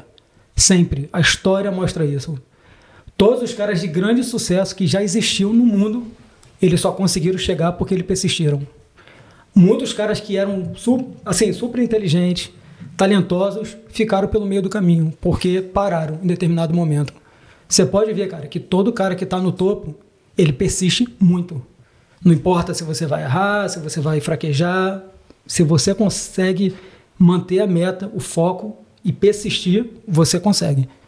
Então, isso é um lema que eu levo, não só porque eu leio, porque eu gosto, mas é porque eu tento realmente praticar isso. Incansavelmente, você tem que persistir. Merece. Palminha pro homem, palminha pro homem. Gabrielino, Mas os caras são foda, os caras ficam Gabrielino, pegando no meu pé com essas paradas aí. Gabrielino, eu queria usar esse momento aqui para que você, Gabrielino, falasse aí no microfone. Fala pra o gente. que você achou dessa essa história aí do pergaminho. O que, que você, com o seu olhar crítico aí, analisando essa conversa que a gente está tendo aqui agora, o que, que você achou dessa, desse pergaminho aí? Sim. Parabéns. Parabéns, Gabrielino. Valeu, Gabriel, você. Vamos fazer o seguinte, não? O quê? Censurar. Tá censurado, tá censurado. tá censurado, tá censurado. Vamos lá, vamos lá. Próximo. Vai. Covardes. Covarde. Ok, ok, ok, ok. Covardes. Canalhas. Foi mal, você tava censurado, agora é que tá valendo. Agora é. Vamos lá, vamos lá. Gabrielino, vamos lá essas perguntinhas então agora. Bate bola, Algumas bate já foi, a gente já entrou no assunto diretamente ou mandar indiretamente. Vamos mandar um na aqui. tela, boa. Bora, vai passando. Isso Boa. aí, ó. Gilmar. contratar engenheiro de soldagem? Ah, a pergunta é do Gilmar boa aí, ó. Costuma, cara. E tem- Gilmar, as empresas australianas costumam contratar engenheiro de soldagem? Sim, costumam, cara. E existe um mercado muito bom. Falta engenheiro de soldagem na Austrália. Na verdade, na Austrália falta Tudo. vários profissionais, né? Tudo. E essas demanda. áreas que são muito mais específicas, que você escuta muito pouco falar, que não é tão divulgada e tal, é, são as que mais precisam. Então, precisa-se muito Pô, teve lá naquele epi- do episódio da, do Diego e da Adriana, porra, é, bióloga de algas marinhas. Quem é Veio que pra cá escuta falar? Quem é que escuta falar nisso? Pois As é. pessoas nem sabem que tem, muitas pessoas nem sabem que existe pós-graduação em engenharia de soldagem. Aí, ó. Você vai para a faculdade e as pessoas nem falam sobre isso. É uma área muito específica. Assim, a maioria que vai para essa área é engenheiro metalúrgico. A maioria, alguns engenheiros mecânicos que vão para essa área de engenharia de soldagem, porque envolve metalurgia, aí já envolve estudo de materiais. É bem mais complexo, sabe? Boa. E aí eu já estudei engenharia de soldagem também. Boa. É, passa a próxima pergunta aí, Gabriel, por favor. Queria mandar aquele abracinho também para aquela nossa seguidora. Será que a gente pode depois mandar? Claro. Vamos lá. O Gilmar mandou mais uma. Aí na Austrália, soldadores que já possuem qualificações anteriores são aproveitados ou requalificados? Não, como sempre, cara, eu acho que isso aí se repete em qualquer lugar. Toda obra que você vai trabalhar, você tem que requalificar. Você faz um teste novamente, porque é um projeto diferente. Então o cliente demanda o, o cliente demanda que todos os soldadores façam um teste de qualificação. E é uma coisa muito ingrata. Porque às vezes o cara tem 20 anos de experiência, ele pode fazer um teste e perder, e ele não conseguiu o trabalho. Então, exige o teste. O teste, a qualificação de solda. Gilmar tá fazendo a nossa pauta com muita informação, velho. É isso aí, Gilmar. Valeu. Gilmar. G-I-L-M-A-R. Gilmar. Quais os processos de soldagem mais utilizados em Perth? Cara, todos, né? Todos que a gente costuma utilizar no Brasil, né? É, MIG, MAG, TIG, eletrodo e arame tubular, né? Fluxcore. Mas, assim, eletrodo não é uma coisa que usa muito, porque a, a produtividade é muito baixa, então os caras preferem utilizar MIG, MAG, arame tubular, porque você tem mais produtividade, isso acelera mais o, o, o andamento da obra. E a TIG usa para soldar tubulação, como, como a gente faz lá no Brasil também. Mas são os processos mais utilizados aqui. Boa. Queria pedir licença aqui para mandar um abraço para Rose Macário, que pediu um alô para. para quem que é? Feliz aniversário. Pra netinha dela? Ah, pra netinha, isso aí, ó. Rose, a gente demorou, mas estamos aqui mandando. É. Um, desculpa aí, um grande abraço para sua neta Clara Augustine Smith, que ela, tá, que ela fez três aninhos, mora aqui em Perth, com os pais Adam e Ludmilla. Ela é uma vozinha muito coruja que mora em Jacarepaguá e aí curte a gente pra caramba, falou pra gente mandar um alô. Então, um alô pra você. Um Rose. beijão aí, Clarinha. E um beijo, Clarinha. Uma- Muito obrigado pela moral e pela audiência, tá bom? Valeu. Gente, Boa, show de bola. Ainda bem que você lembrou que a gente sempre esquece, né, de mandar É, no exatamente. podcast. Vamos para a próxima perguntinha? perguntinha, Gabrielzinho. Manda aí. Gabi Neves, o craque, o bravo, tem nome. Dá para trabalhar nas minas não sendo PR? Qual o tipo de solda mais usada aí na Austrália? Já falamos essa segunda aí, né? É uma pergunta boa, mas. Cara, eu já escutei pessoas que foram trabalhar nas minas sem ser PR, mas normalmente precisa ser PR. Porque você está falando de empresas maiores, né? Que trabalham e os caras exigem um visto Acho de que o permanente. tá lá, velho. Tá lá. Exige um visto de permanente, mas eu já conheci pessoas que foram trabalhar nas minas sem ser PR. Como o cara fez para poder conciliar o estudo e, e o trabalho, eu não sei, mas. Desculpa aí, tinha vaza aqui Não, caralho, não. velho. Fala aí qual é a aí, depois Tinha a gente responde a base, pergunta cara. do camarada. Porra. Mas assim, Mas, mas é possível. é possível, não sei como faz, mas já vi. Já Já vi. Já viu? Amigo nosso tá lá na mina, acho que ele é É, estudante. tá eu já vi, trabalhando eu lá, já né? vi. Salve, salve, gordão do Uber. Nosso querido amigo. Um abraço. Próxima pergunta. não aí, ele gosta. Fábio Matias. Bem-vindo aí ao canal. Quero seguir na área. O serviço é pesado? O pessoal usa a proteção ideal? O salário é bom? Falamos tudo isso, né? Como assim? O cara quer seguir na área, mas ele pergunta se o serviço é pesado, não entendi. Ah, então. ele- É, ele quer. O pessoal usa proteção, usa salário. É, falamos sobre O isso. serviço é pesado, o pessoal tem que usar proteção obrigatoriamente. Segurança é primeiro lugar de tudo nessa área. E o salário é bom. Valeu, Fábio. Grande abraço, meu Tamo amigo. junto, Fábio. Valeu, Fabieira. Vai tu aí agora. Boa, perguntinha do Samuqueira. Samuqueira, tem que ter. Ah, sim. sim. Samuqueira tá sempre, Tá sempre por aqui. sempre por, Eu te falei, dentro dos tem que ter um velho. tom de artista, cara. Tem que ter um tom de artista nesse trabalho, confere? Tem. Porra. Cara, é você, você é O um. maluco sabe tudo esse cara, hein? Você é um artesão de aço, cara. Você tem que costurar aço. É, eu perguntei é do a dom, questão. ele falou do tom. É. Boa. Você tem que. Artista. Você Ramonzinho. tem que costurar aço, cara. Então, é uma coisa de muita precisão, equilíbrio. Cara, você tem que controlar a respiração para poder soldar. Velho. Você não Cirúrgico, consegue respirar normal e fazer Tem o trabalho. Você tem que dar uma aprendida e devagarzinho, porque senão você treme, cara. Você perde equilíbrio. Entendi. Você tem que ter equilíbrio para poder fazer o trabalho. Você, tem, você tem que ter base para poder estar fazendo o trabalho. Então, é uma arte, cara. É uma arte, uma arte pesada. Cirúrgico. Cirúrgico. A palavra é essa, cirúrgico. Porra. Nós somos pica. os médicos do aço. Modéstia à parte. Modéstia à parte. Quando você acaba ali o tapa ali, a galera vem ver assim e fala: caralho, o maluco é bravo. Vem, vem. A galera pega, olha, se o cara é bom, o cara pega e fala, ferramenta afiada. Essa é a expressão que os caras. Assim, pelo menos lá no Rio, Niterói, a galera fala, ferramenta afiada. Fogo alto. Boa. Fogo alto, é. Porque aí você trabalha com uma, com uma temperatura muito, mas muito elevada, cara. Pica. É exaustivo às vezes. É uma temperatura mais de 400 graus Celsius ali na sua cara ali, você tendo que trabalhar. Pô, meu, composição difícil, ambiente difícil, às vezes espaço, espaço confinado, pouquíssima iluminação, ventilação também às vezes não é adequada.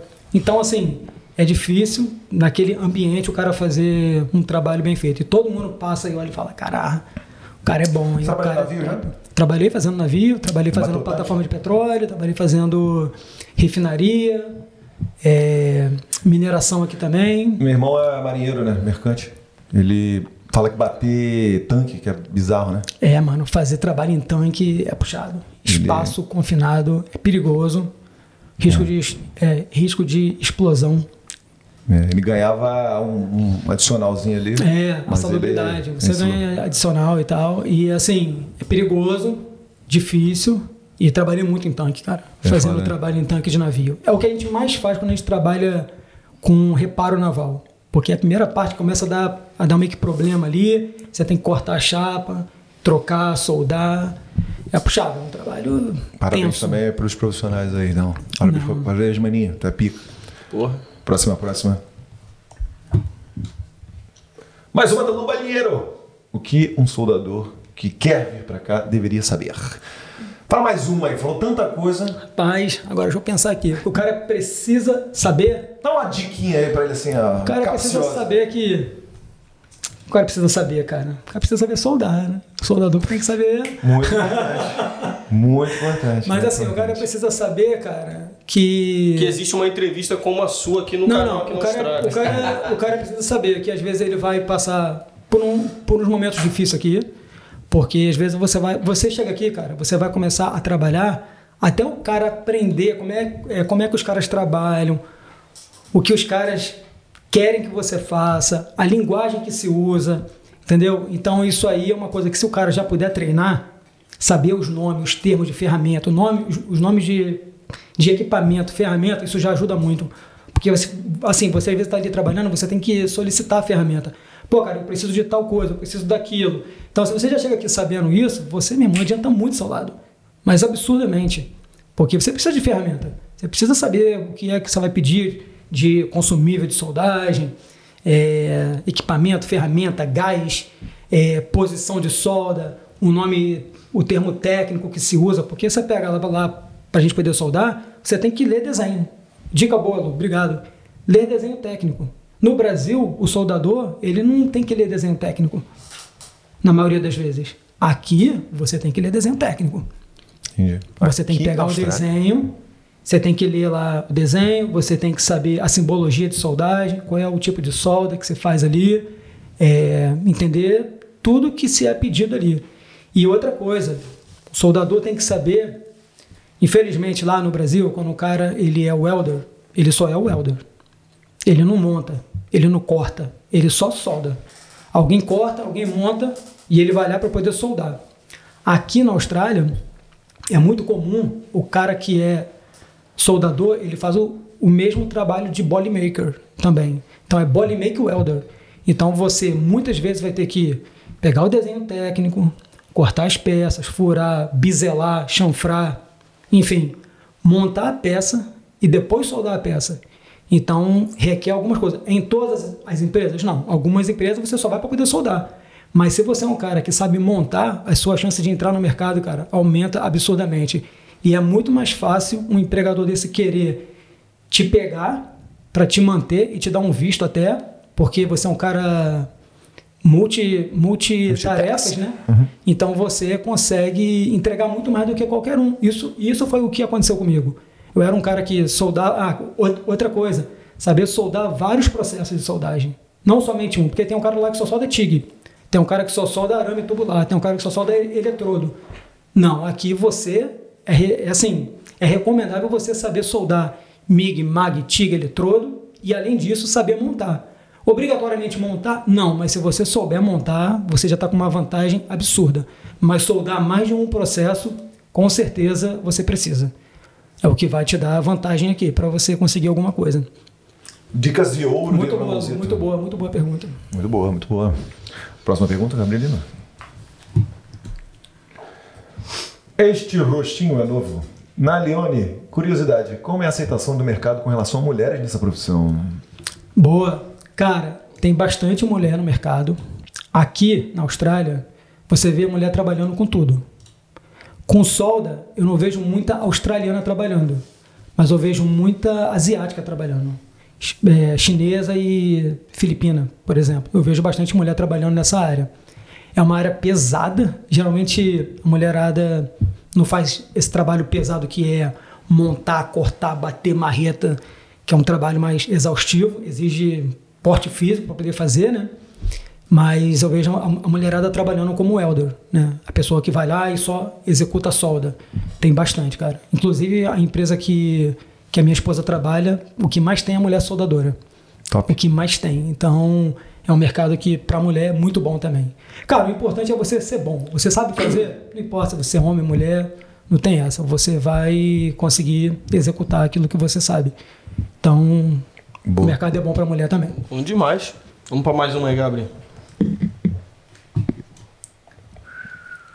Qual, ó, perguntinha do Teus Aires.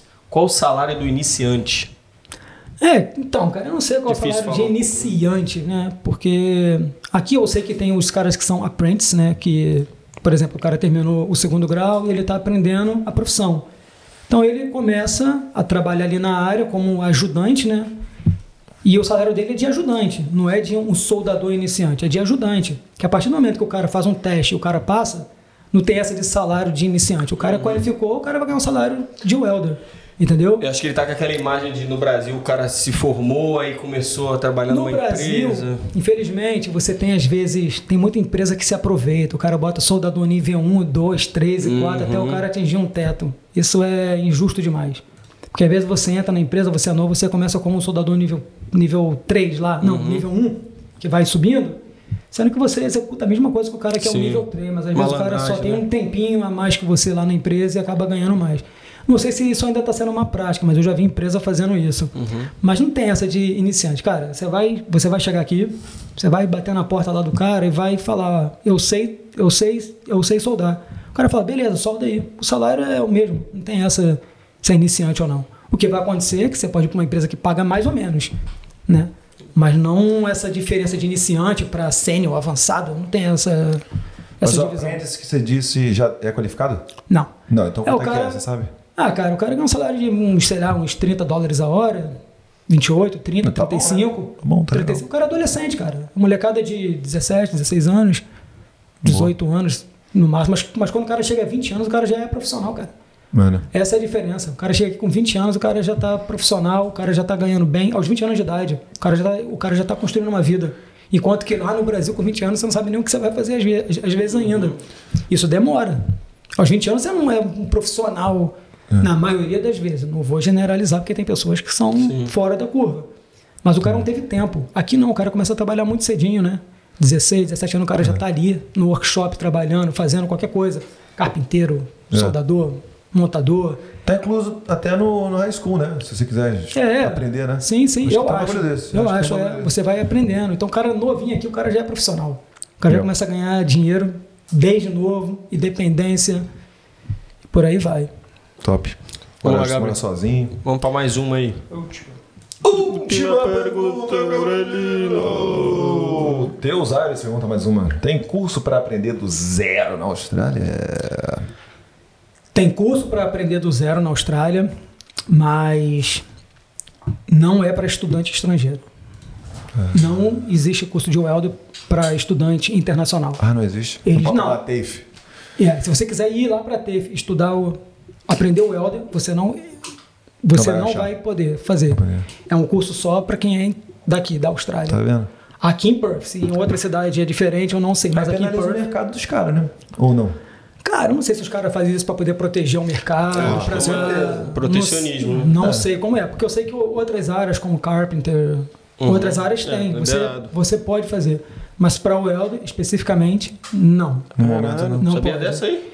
Eu não sei se mudou, mas eu já procurei saber anteriormente e não era liberado para estudante internacional para aprender o welder. Aí penaliza o mercado pra É, caramba. não sei como é que funciona. Sim.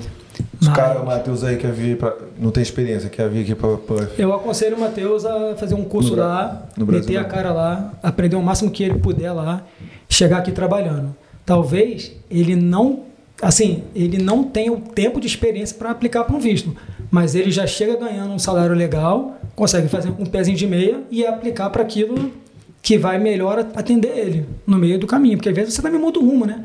Às vezes você não consegue ir por aqui, você faz um outro curso para fazer uma outra coisa. Mas o investimento aqui, cara, é muito alto que você faz, in- in- assim, inicialmente. Então, se você tem um trampo que te paga melhor, você consegue se ajustar mais. Você consegue, sabe, guardar uma graninha e, e aí pagar uma TAFE, que a gente sabe que é caro. Entendi. Então, o caminho é esse. Demais. Ramonzito, Caraca, pica, hein? Nós, pica Bom demais, demais, hein? Valeu. Direto, nós, direto, direto ao ponto. Muitas informações. Nossa, porra, valeu, Zão. valeu, Tá bom, cara, porra. valeu pela oportunidade aí. Vai lá no futebol pra gente jogar um. Vamos jogar lá na Jogar segunda, um pô. futebolzinho, jogar um futebolzinho. Ah, é segunda, segunda, amanhã não. Aula segunda-feira. demais, porra. Muito bom, muito bom.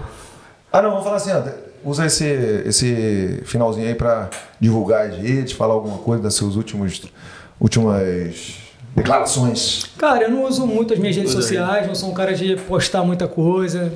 Manda um alô pra No galera aí meu, que tá te assistindo. no meu Se a galera quiser saber mais, pode É, procurar você? Mas não? se a galera quiser, cara, saber mais, eu já dei informação para várias pessoas no Brasileiros em Perth, pessoas que entraram em contato comigo. Tenho o maior prazer em perder. Cara, eu perdi horas conversando com, com várias pessoas, explicando, dando passo a passo, dizendo como é que faz, que para mim é um prazer, cara, poder ajudar e fazer com que essa informação chegue a essas pessoas que não têm a informação. Que às vezes está perdendo uma oportunidade incrível, está batendo cabeça lá, não sabe o que fazer e podendo vir para cá, cara, você podendo ajudar, pô, cara, para mim é satisfatório demais ajudar qualquer pessoa, seja para falar sobre a parte de solda ou sobre a parte de, de engenharia. Eu não sou especialista em visto, nada disso, mas a gente fala os caminhos que nós fizemos, né?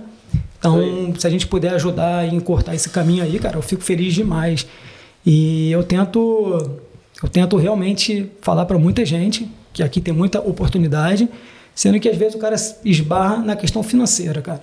O investimento inicial é o visto, é a grana que o cara precisa comprovar no banco para ele aplicar um visto para o tempo que ele, que ele vai estar aqui. E querendo ou não, o cara tem que converter real para dólar e É. às vezes é puxado demais para o cara poder fazer isso, né? Mas é o caminho que se tem para poder fazer. E, cara, o que eu tenho para falar é: às vezes as pessoas pensam assim, ah, eu preciso estar com muita experiência, eu preciso estar muito bom para executar alguma coisa. Não, cara, vem do jeito que você está. A experiência e a perfeição você vai adquirir no momento que você começa a fazer. Então só pega, vem, mete a cara e faz acontecer. Porque, meu irmão, se meter a cara e fazer acontecer, certeza de sucesso, cara. Não tem erro. Vai dar bom. Persistirei até alcançar o êxito. Valeu, pergaminho. Pergaminho de ouro. Pergaminho é foda, pergaminho é sinistro. Caraca. Vambora, Gabi. Vamos lá?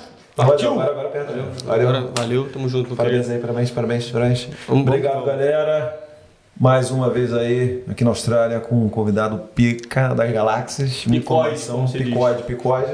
E nos vemos semana que vem. É isso aí. Inscreve no canal, deixa o like, segue a gente lá no Instagram Vem também. com a gente no tchau, Ramonzinho. Tamo junto. Vamos lá? É agora aí? Tchau! Valeu!